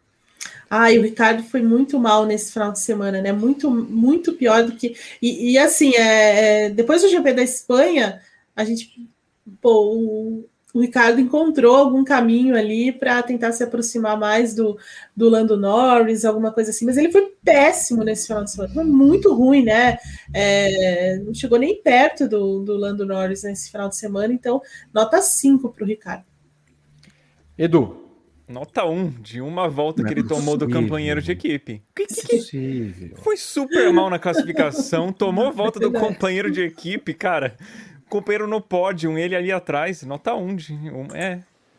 Camarada incorporando o Rodrigo Berton no azedume. Não é possível, não é possível. Rodrigo Berton, a nota do Daniel Ricardo seria o quê? Ah, eu achei que o, o Edu foi muito azedo, então vou dar um e-mail para ele. Ainda bem que não vale a nota. Bom, eu dei dois. ah, não é assim também, coitado. 3,45 deram os membros 2,86 foi a média do rapaz. Bom, Evelyn, já, já que estamos na sequência, Fernando Alonso. 5,5. Ah, 5,5, Evelyn? Você, Ué, você mas é uma nota demais, baixa. Não, mas é uma nota baixa. Ah, Pobre Alonso. Então, eu tô com dó dele, que ele ficou é. 45 voltas naquele pneu médio, sabe? Ele até fez uma largada bem interessante, né? Digamos assim, mas, pô. Eu fiquei com dó dele nessa corrida. Dó dele. Tá bom. Edu. Nota 2 ah, de bicampeão frente ao Schumacher. Fica andando atrás do Ocon, não dá, né? É... Rodrigo Respira, vê. 11, não, é. 11? 1,1. 1,1, ainda bem que É, eu só botei a vírgula ali no 11. 4 eu dei para ele. Acho que foi muito, acho que foi muito benevolente. Tô pens... Deveria ter repensado melhor. 3 deram os assinantes. 6,63 o rapaz. Olha, não, não sei se parece a vocês, tá? Mas o George Russell participou do final de semana. Pois. E vai receber uma nota. Foi ruim, né? O péssimo também. É, e a gente esperava mais por ser uma pista em que algumas coisas são meio que niveladas, né? É, então, assim, nota 4 para o Russell, tá muito ruim esse final de semana. Eu vou dar nota 6, porque eu acho que o Russell sempre consegue tirar da, daquela Williams, fazer um milagre com aquele carro horroroso. É, mas eu acho que ele podia ter feito um milagre ainda maior esse fim de semana. é, é, é, é isso. Eu quero só mandar um abraço para o Peco Banhaia, que passou, acho que na passou? casa da Evelyn. Não, foi aqui. Não, não, foi, foi na minha casa, não. Ah, passou aí? Ah, sim, o cara colocou um motor de batedeira na moto para fazer tanto barulho. Maravilha. Porque, e, e tava devagar, só queria fazer barulho mesmo. Torço que exploda. É, quem, quem a gente vai dar? Pro Russell? Eu só vi o Russell no, Russell no final de semana quando ele posou com a camiseta de 750 corridas da Williams e com o capacete bonito que ele usou. É, 4, 3, 3. 3 tá bom. 4 eu dei para o rapaz, 3,68 os assinantes deram, 4,42 é a média final. Também, ao que conste, Evelyn, o piloto do carro número 6, que bateu, é, participou desse momento do final de semana de Mônaco, Nicolas Latifi. Nota 3. Aliás, é bom. Você vai querer falar dele ou não? Não. não. Eu não vi o Latifi. Tirando o dia, tirando o momento que ele bateu no treino, não, não vi mais o rapaz. Queria aproveitar que o Edu está aqui. Eu não, eu não tenho a menor ideia como é a cobertura canadense da Fórmula 1. É, como eles se empolgam? O que, que eles falam do, do, do, Glorioso? Então, a cobertura canadense da Fórmula 1 não existe, porque o que passa aqui é a cobertura britânica. Eles retransmitem então, a britânica. Tanto faz. O, é, é o Martin Brundle, ah, tá. o Croft, é, é a transmissão britânica. Então, né, ninguém se fala dos canadenses aqui também, porque ninguém assiste Fórmula 1 no Canadá. Eu, já... não, é, é isso. O, eu gosto do Latifi, assim, como pessoa. Ele parece ser um cara educado, simpático. Como piloto, eu achei ele fraco, mas ele não é péssimo, porque, assim, o Russell, que é um, eu acho um pilotaço, o Latifi não, não, não toma um, um, pau tremendo que nem era com o, sei lá, o Button com o Sato, sabe? Então eu acho que o Latifi tá ali na dele, né? Preenchendo um lugar do grid que podia estar com um piloto mais talentoso, mas não faz horroroso também. Eu, nota 4. Ô, ô, Edu, você tem andado de kart ou, ou, está fechado aí no Canadá? Está fechado por causa do lockdown, tipo, hum. e não teria reaberto há muito tempo também por causa do inverno, né? Então, não. Você tem dificuldade em encontrar amigos canadenses para falar sobre Fórmula 1? Eu não conheço ninguém com quem eu posso falar de Fórmula 1 canadense. Maravilha. Meus amigos daqui com quem eu falo de Fórmula 1, eles são brasileiros. Não gosto. Eu achei que canadense fosse apaixonado. Não sei Victor, se. Canadense não. gosta de hockey, Victor. O lance deles é hockey e curling. Só que, talvez só os que morem em Montreal. Vai saber. É, eu acho que lá talvez mais, mas aqui, ó. É. Eu, eu fiz faculdade aqui, na faculdade eu conheci uma pessoa que assistia a Fórmula 1. E o pessoal que vai lá para o GP de Toronto da Indy, não, não, não, não empolga assim, não, nada. Eu nem sei se tem tanto canadense assistindo a corrida. Deve, ter um monte de americano que cruza a fronteira, né? Quando, quando dava para cruzar a fronteira, né? Poxa vida, eu, eu realmente fico decepcionado. Eu, eu, achava que o Canadá era empolgado, não sei o quê.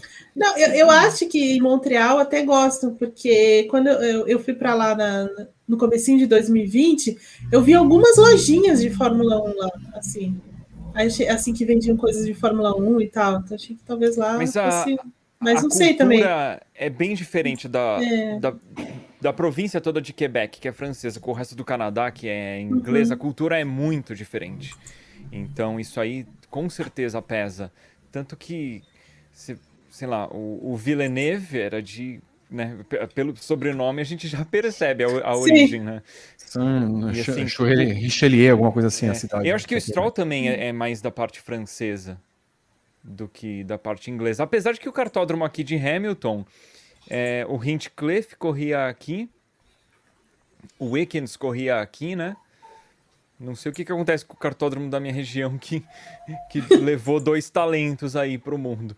Mas é, é, é, bem fraco. O canadense é, é, bem fraco. Até no kart a gente percebe. Só de eu correr, corria no Brasil e corro aqui, aqui o nível é extremamente mais baixo. Então, não me surpreende na Fórmula 1 a gente ter, um, ter canadenses fracos, né? Já pegou um gancho para falar mal do rapaz. É impressionante. o, o, o Stroll é de Montreal. O Stroll fala francês? É, ele é o nome dele é soa em inglês, né? Mas eu lembrava hum. dele ser de, de lá. Assim. É, ele é de Montreal. Ele fala francês, sim. Nossa. Aliás, a gente já vai falar do Latifi. O momento, para mim, o melhor momento do, do Latifi na Fórmula 1 foi o GP da Hungria do ano passado, quando o Herbert chegou para ele e falou assim: fala algumas palavras agora no seu idioma natural. Ele, ah, mas eu falo inglês. É, eu moro no Canadá. é o melhor momento do Latifi na Fórmula 1. Então, nota 2,5 para ele hoje. Já pulei tudo aí. 2,5. Tô, tô bom, não, Vitor. Eu dei alta, rapaz. 3.14 o assinante. É, também dane isso, Latif. 3.54 é, a média final, rapaz. De Bom, nós falamos bastante do. E o, o Concais indo bem, pressão espanhola sobre Alonso. Aliás, um beijo para Eusileia Silva, que deve ter subido o nosso plano. Eusileia, clica lá no, na aba comunidade. Que você, hat-trick. Você e... vem aqui para o nosso grupo no WhatsApp. Yuki Tsunoda, Evelyn Guimarães. Eu quero ver, eu quero ver vocês agora falando dele. Dois. Muito mal no final de semana inteiro. É... Você fez... dando dois? É tá, você, mas... mulher. Tá bom. Três? É... Não, não, dois. Mas é, dois. você costuma ser tão fofinha com as notas. Não. Dois. Mas ele tá me irritando ultimamente, o Tsunoda, ah. entendeu? Bom, se você deu dois, eu acho que não, não, nos resta outra nota. Edu, qual é a sua nota? Não, nota um, horrível, péssimo, meu. Mal nos treinos. Nossa, classificou não. horrível. Foi, foi o péssimo. Ô, Bertão. Ele não correu lá de Fórmula 2, né? Não. não. Ele nunca correu. Não. Então, assim, deve ser difícil entrar e correr em Mônaco com uma carroça enorme, que é um carro de Fórmula 1 gigantesco, que corre naquelas ruas apertadas. Eu entendo a dificuldade, uhum, é, porém, do um, um, um e meio.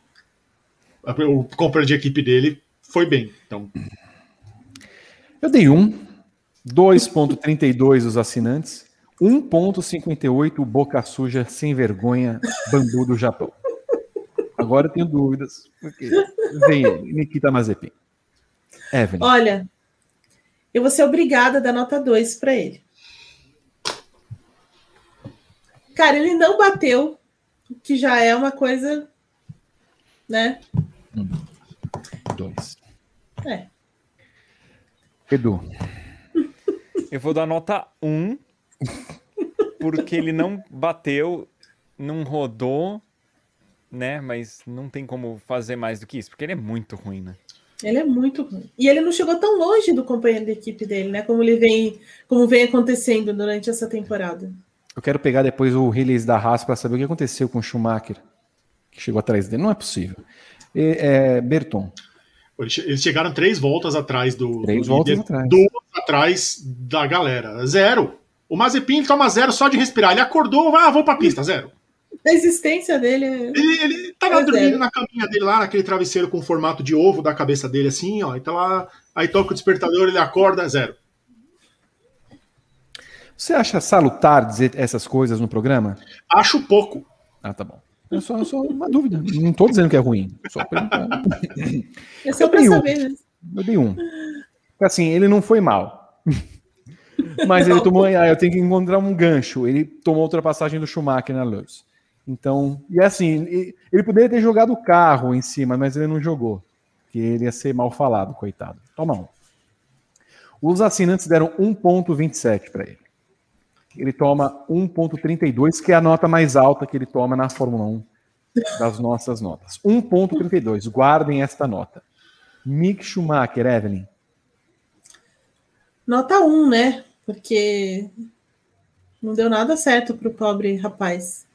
Você deu dois pro, pro Mazepin, você, você tem certeza? Então, da... um? Sim. Um. Ele chegou atrás do Mazepin. Ah, não. Algum é? problema. Não, chegou atrás. É, então é por isso que eu quero atrás. saber o que, que, aconteceu. Eu não sei que ele tenha colocado o pneu, eu não sei o que aconteceu. Ele estava na frente. É. Edu. Nota meio, né? Porque se o Mazepin tomou um, o Schumacher chegou atrás, nota é. meio. Nota meio. Rodrigo Berton, anota, por favor. Meio pela foto fofa que o Rubinho postou com ele. Achei muito fofa aquela foto. Eu, não vi. eu conheci você bebê e hoje você é um, um hominho. Bem legal a foto, um momento bonitinho. Então, meio por essa foto, porque lamentável. Chegou atrás do, do Mazepin. e três voltas atrás. É, é duro. Eu dei 1, os membros 1.64, ele fica com 1.04, conseguindo a proeza de terminar atrás de Nikita Mazepin nas notas. Agora temos um, um contraponto com Walter e Bottas, Evelyn. Ah, vou dar 7,5 para o Bottas, né? Assim, ele foi melhor do que o Hamilton durante o final de semana, largou na frente, e aquele negócio do pit stop tá totalmente fora da, do controle dele, né?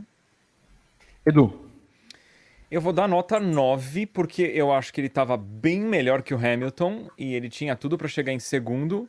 E não foi culpa dele o que aconteceu com o, com o carro dele, né? Então. Sim. É. Rodrigo Berton.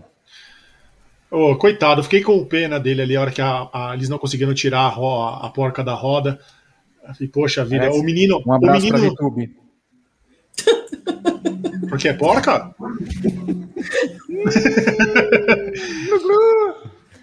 Fale assim da pobre alma. Eu não sei se o Edu conhece VTube, mas. Não, mas eu, eu, eu peguei a referência. Aposto que você ficou, tipo, a live inteira pensando no momento de fazer essa piada.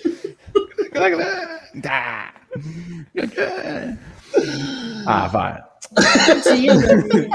Preparando a Fórmula 1, Bertão. Nota 10-10 essa, Vitor. Foi muito boa. Ah, eu ia falar um momento quinta série, que foi um, um, uma dó quando a Mercedes errou a pistola na porca do, do Bottas. Mas eu vou dar seis para ele. Mas assim, ele não chegou perto do Verstappen ali também nas primeiras voltas. Estava sempre 4, 5 segundos atrás. Não fez muita coisa, não. Sempre crítico do pobre Valtinho. Ai. Eu dei oito para ele. Ainda bem que sua nota não vale nada hoje. É, os assinantes deram seis. Concordo comigo. Se Porque são os Bertoners, os, os meus meninos. O, o, Renato tá ainda aqui com a gente ou não? Não. Eu, eu quero depois a parcial. Ele tá no chat, ele tá no chat. Tá no mas chat. Eu, não, eu quero a parcial lá, que eu tenho certeza que virou aquela nota. 7,63 é a média do Bottas. É uma tá? enquete tá? no site? Eu pego aqui. Tá lá no twitter.com.br grande prêmio. A pergunta era: Mônaco, já deu? Sim ou não? O não tem que ganhar, tá ok? Uh... a Leclerc para Evelyn Guimarães. Pô, Cara, deu muita dó do Leclerc, mas é nota 9 para o Leclerc pela classificação de ontem, né? E eu tirei um ponto pelo, pela batida, claro, né? Uhum. Mas nota 9. Edu. Nota 5, porque, né? Ele fez a pole, só que ele que estourou o carro dele no muro, e no fim das contas, se ele não tivesse feito isso, ele tinha largado de primeiro lugar e Bom, se não tivesse a bandeira vermelha, é difícil saber se ele ia manter a pole, mas de qualquer maneira foi culpa dele o, o desastre que foi o fim de semana dele depois de uma pole. Nota 5, simplesmente pelo fato dele ter ido tão bem a ponto de colocar uma Ferrari na pole em Mônaco, mas responsabilidade dele pelo fato dele nem ter corrido. É, você quer que eu ponha a enquete no ar mesmo ou deixa pra lá? Claro que eu quero, porque eu tenho certeza da, da virada. Enquanto isso vai. Não.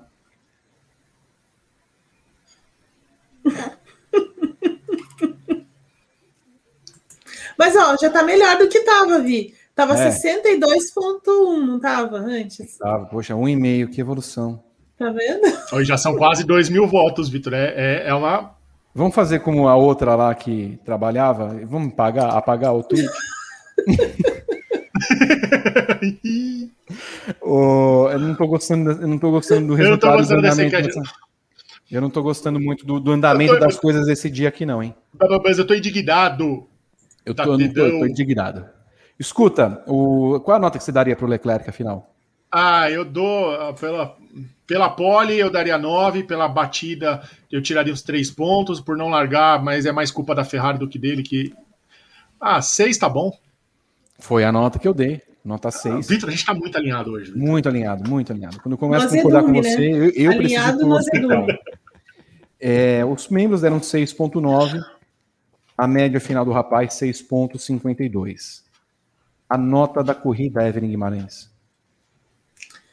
Ai. Ai eu, vou dar, eu vou dar nota 6,5 para essa corrida, porque ela mudou o campeonato. Se fosse em outra pista, não, talvez não teria sido tão. Não teria vindo a virada. Ô, Berton, Manda o ah, Dramin para ela. Não, manda, eu vou demitir manda. Não, não, é possível. Vou, Você não pode mandar. me demitir. Vou, vou entrar com uma petição. Não é possível. Eu posso fazer um abaixo assinado. Deixa Mentira, eu ver quanto a Evelyn deu para Barcelona. A Evelyn deu 5,5 para o GP da Espanha. Ah, 5,5? Ah, nossa, eu pensei que tinha sido 4. A Evelyn, a Evelyn é Mônaco. Ela é Mônaco. Ela, ela bota hashtag, hashtag I love Mônaco. Ai, eu gosto. Eu já fui no Principado, eu já fui, comi na Rascasse. Ah, eu já fiz isso. Não, não na Rascasse não. na piscina. Ve, veja a nota correta vindo agora. Edu, a sua nota.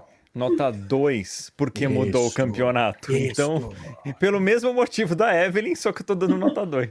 Isso. Rodrigo Berton. Ah, chata. Eu só não vou dar menos que 2, porque eu sei que tem ainda Socha, Abu Dhabi. 2. Dois. Eu também dei dois. Eu acho que foi muito. Ah, os assinantes deram 3,64, pois não? Eu, é, vocês estavam falando da chatice da corrida no começo do programa, estava ouvindo? É, a minha opinião é que assim, depois da, da corrida que a gente teve da Fórmula E, que foi uma baita corrida, ficou difícil, né? Mas, gente, não dá para comparar a Fórmula E, né? Daí é ah, é meio. Uma... Não, não dá. Eu, eu acho que a dá. Fórmula 1. Não, então, aí o meu ponto é: a Fórmula 1 não cabe mais em Mônaco. Não cabe. É, então, tem que mudar a pista. Ou é, coisa, ou, é, alarga a pista, faz um, aquela passarela é. do Rio de é. Janeiro em cima dos barcos, assim, para os carros passarem.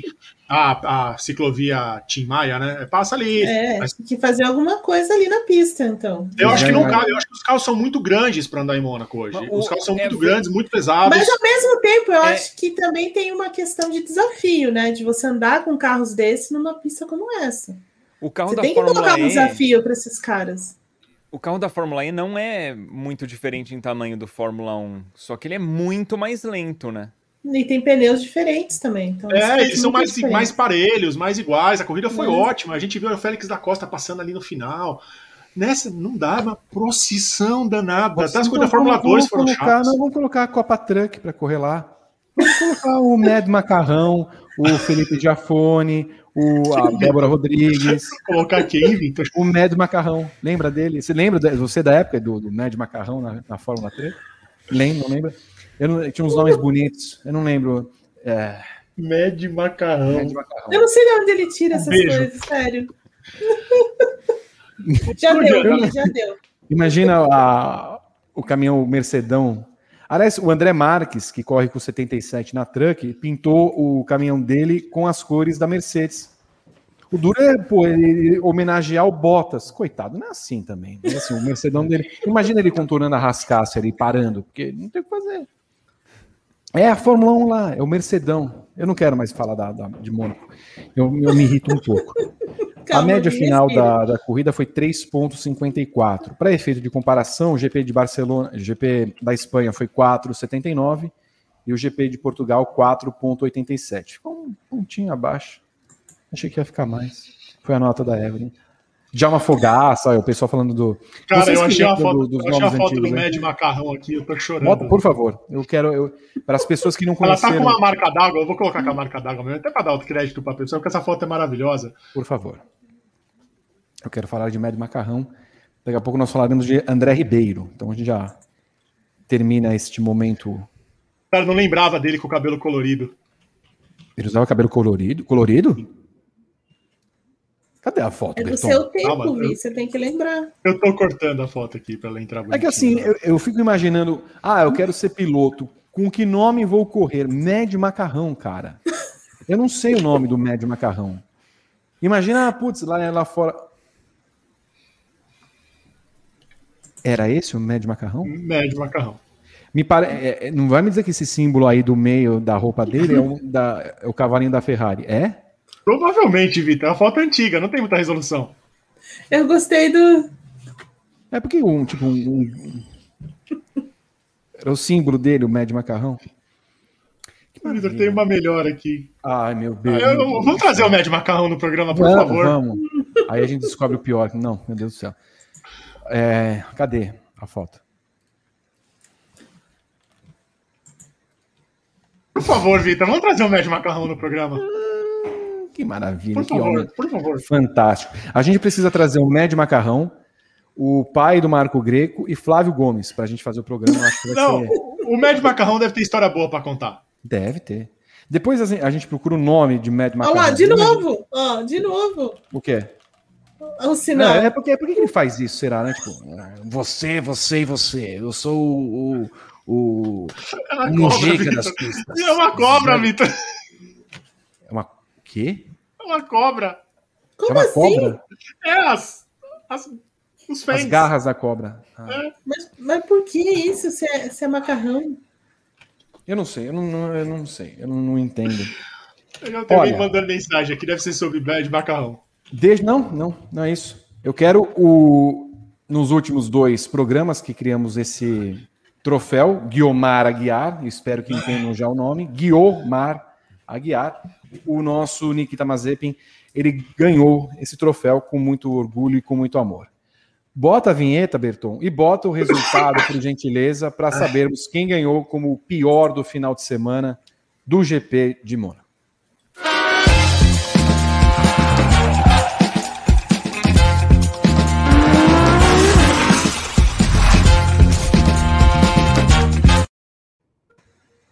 O quê?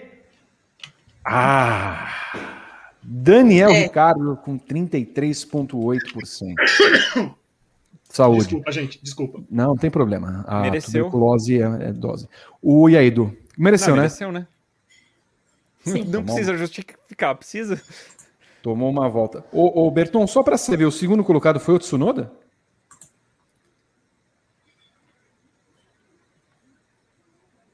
Ô, Berton, desmuta. Seria, seria legal. Seria interessante. É, eu mutei porque eu estava tossindo ainda, gente. Desculpa. Eu percebi o é, um, um pouco. Daniel Ricardo, 33,8%. Lewis Hamilton, 19,1%. Tsunoda, 13,2%. Lewis Hamilton? Evelyn, o pessoal, assim, tem uma. uma é, deixa eu explicar. Ontem, durante o brinco pós-classificação, a gente teve um, um, uma invasão aqui no chat de haters do Hamilton. Tem muitos haters. Muitos haters.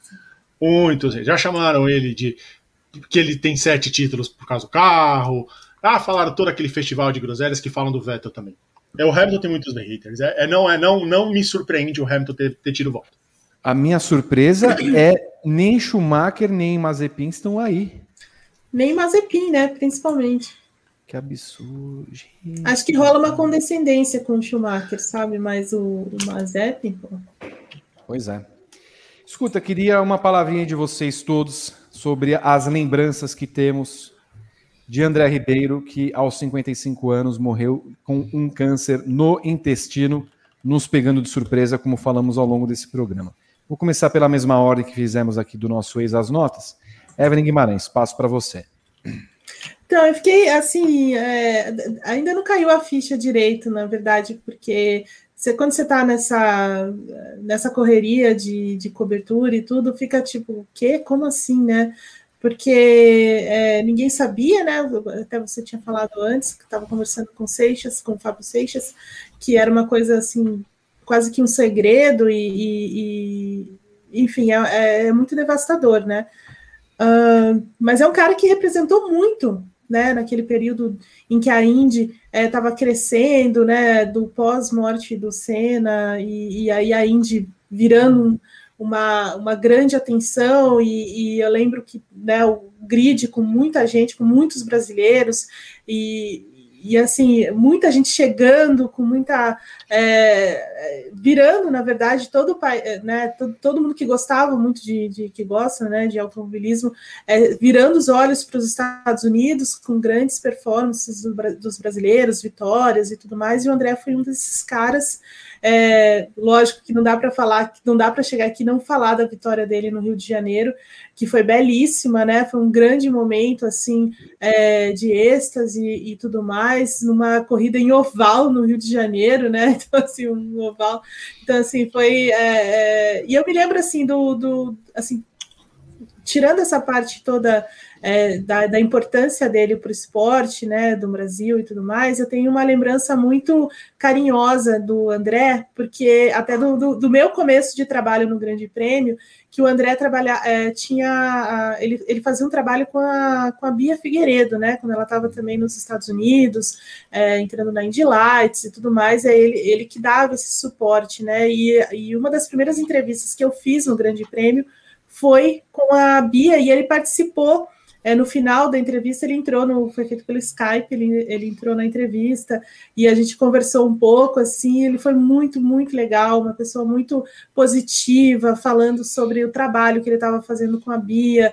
É, e nos Estados Unidos, principalmente a Indy, né? Que tem uma abertura muito grande para pilotos, né? E você tem essa.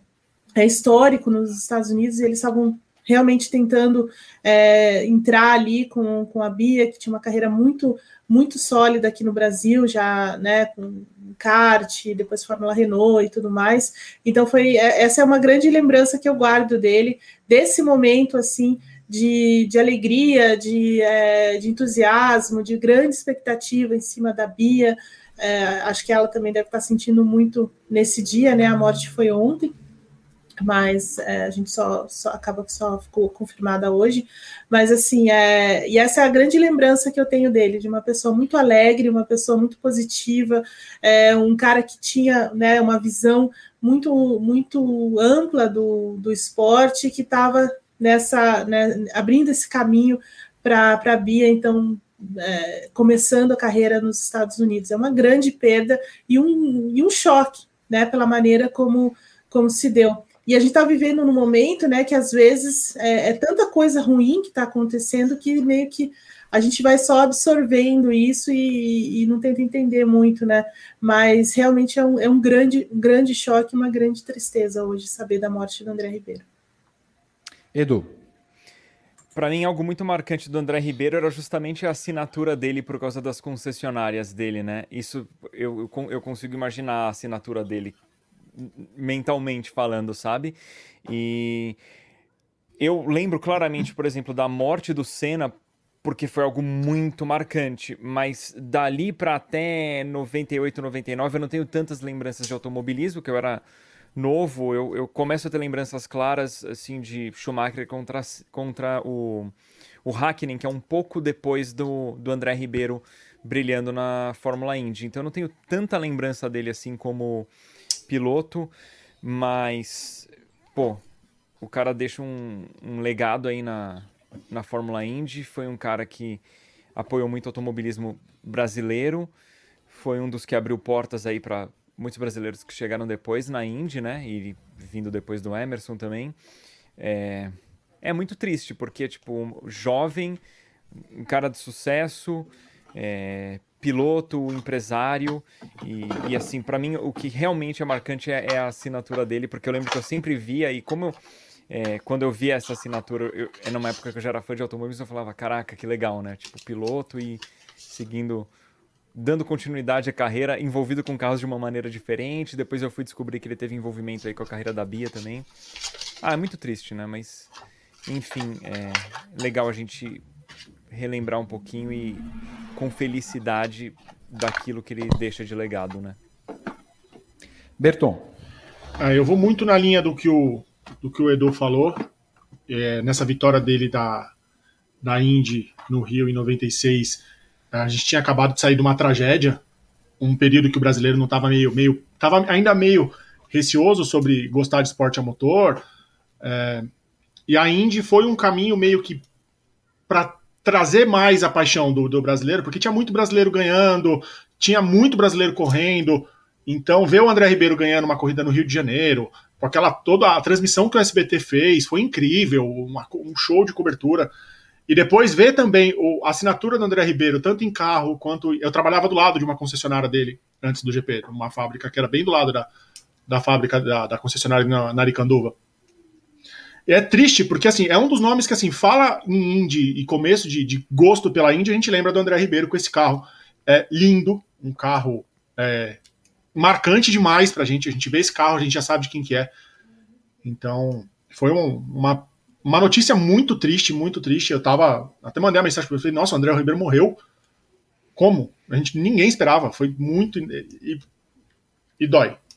É, é uma, uma das, das doloridas. Pois é. O interessante, o pessoal talvez não, não se recorde, né? Porque os tempos de hoje parece que um dia você vive três dias.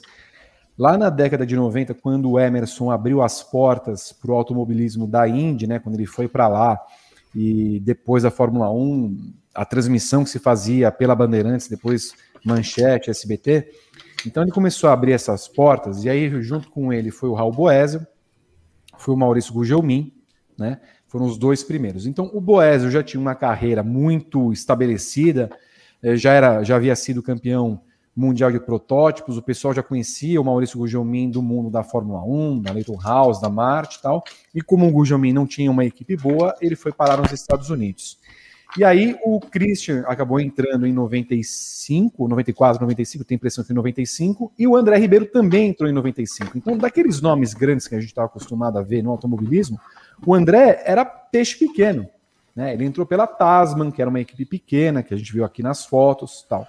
E aí, quando, por exemplo, você vai avançando com a Indy, que a Indy continua tendo aquela audiência tal, e depois tem a virada da Indy, que foi justamente no ano em que a Indy separa entre RL Kart, que o Tony George vende, uh, vende a Indy basicamente, né? Ele cria a categoria dele e deixa a kart como a categoria principal, mas cria aquela cisão. Então o André Ribeiro vai lá para a kart, né?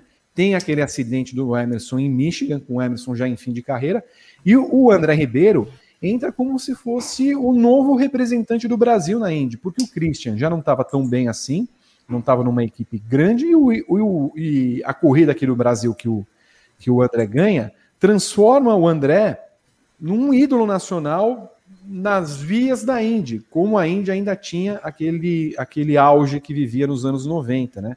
E a gente havia tido a morte do Senna em 94, o recente acidente do, do Emerson em 96. Então, quando surge o, o, André Ribeiro, até com algumas semelhanças em relação ao Senna, ali algumas pessoas viram no André um, um, um novo ídolo, pela forma que ganhou aqui no Brasil e tudo mais, a Rio 400. Então, é, acompanhar esse momento depois com a saída do, do André é, do mundo do automobilismo, ele se tornou um empresário totalmente ligado à Honda, até pelos tempos que ele corria com o motor Honda na categoria, a gente vai passando. E também é como a Evelyn falou, né? A gente vai passando, passando, passando, trabalhando com isso e tudo mais.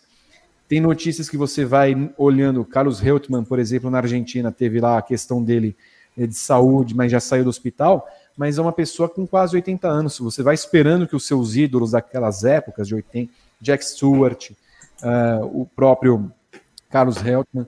Então, assim, é, esses pilotos a gente vai esperando que vão tendo o seu fim por uma questão natural da vida. O, o André com 55, da forma como foi, é um pouco chocante. Então, fica o nosso abraço, sentimentos para a família, de um cara que chegou a ser ídolo na, da Indy, tal qual, dadas as devidas proporções, foram os pilotos brasileiros na Fórmula 1. Então fica o nosso abraço aqui e o nosso abraço também para a Bia, que de fato deve estar tá sentindo muito, porque foi ele que acabou também ajudando, ajudou a Bia a abrir as portas do automobilismo internacional para ela, tá bom? Algo mais a falar do GP de Mônaco, meus caros? Ou da Fórmula 1? Eu acho que a, a enquete vai dar, permanece no calendário, viu? Tá, ah, que esquece a enquete aí. É. Para que isso, Evelyn? É com esse dissabor, desgosto. Não teve enquete, não teve não enquete Vitor. Procurei enquete agora, não tem enquete no site. Apaga. Eu não sei do que você está falando. Apagaram a enquete. Quero agradecer. Não, mas... Oi, fala, fala, fala, Não, não, uhum. só, só para fechar. Olha aí, ó. Tá vendo, Vi? Você ainda não, deu uma influenciada. Você ainda é deu uma teve... influenciada. Não, mas eu queria é, deixar uma reflexão sobre isso, né? É, de que apesar dos tempos difíceis que a gente vive e tal, é, lembrar essas coisas boas, lembrar essas histórias e tudo mais, porque são coisas que é, marcam a gente e a gente muitas vezes esquece, né, com o passar do tempo, com as coisas malucas que a gente tem que fazer todos os dias, e que a vida também é um sopro mesmo, né? Muita gente fala isso.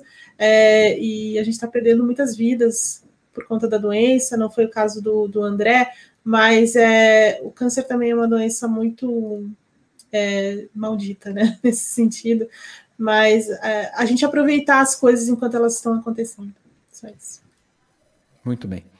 Edu, quero agradecer demais tua participação, abro desde já o convite para você vir em todas que você quiser, sempre muito bom tê-lo aqui. Obrigado. Bom, infelizmente eu não consigo estar presente em todas, mas a gente marca mais. É sempre um prazer falar de Fórmula 1, automobilismo em geral. Obrigado pela oportunidade, obrigado aos que acompanharam com a gente essa live, foi, foi bem legal.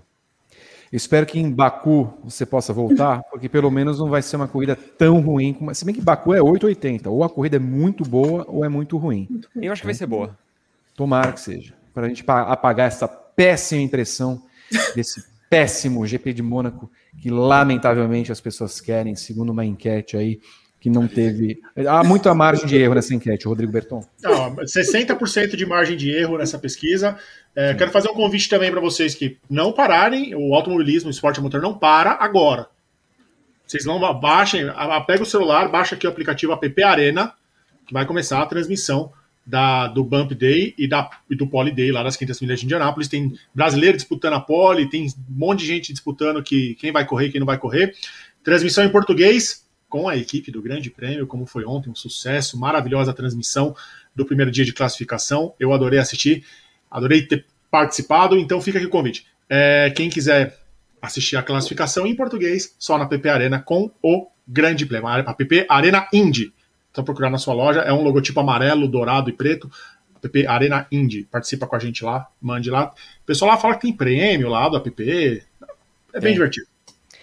Eu já olho para a cabine 23 do Complexo é. Grande Prêmio e vejo Matheus Pinheiro e Gabriel Carvalho preparados para a transmissão, Rodrigo Berton. Aliás, Vitor, assim, Matheus Pinheiro pegou a bola ontem, matou no peito, botou no chão e fez um, um belo gol na transmissão da, da Indy. É, baita transmissão, comentário do Gabriel Curtido, Gabriel Carvalho, do Vitor. Então foi, foi muito bom. Obrigado a Evelyn Guimarães, Eduardo Benvenuti, BRKS Edu, Rodrigo Berton, Renato Ribeiro, Guilherme Bloise, a todo mundo que participou dessa transmissão. Quase cinco horas que estamos desde as nove horas na hora de Brasília, é, fazendo tudo sobre o GP de Mônaco. Você tem daqui a pouco 500 milhas de Indianápolis no Grande Prêmio através do Arena Indy, o nosso app, e você terá amanhã o Paddock GP para a gente discorrer mais sobre delicioso GP de Mônaco, de Fórmula 1. 19 horas do Brasil. Beijo a todos vocês. Ficamos por aqui. Tchau.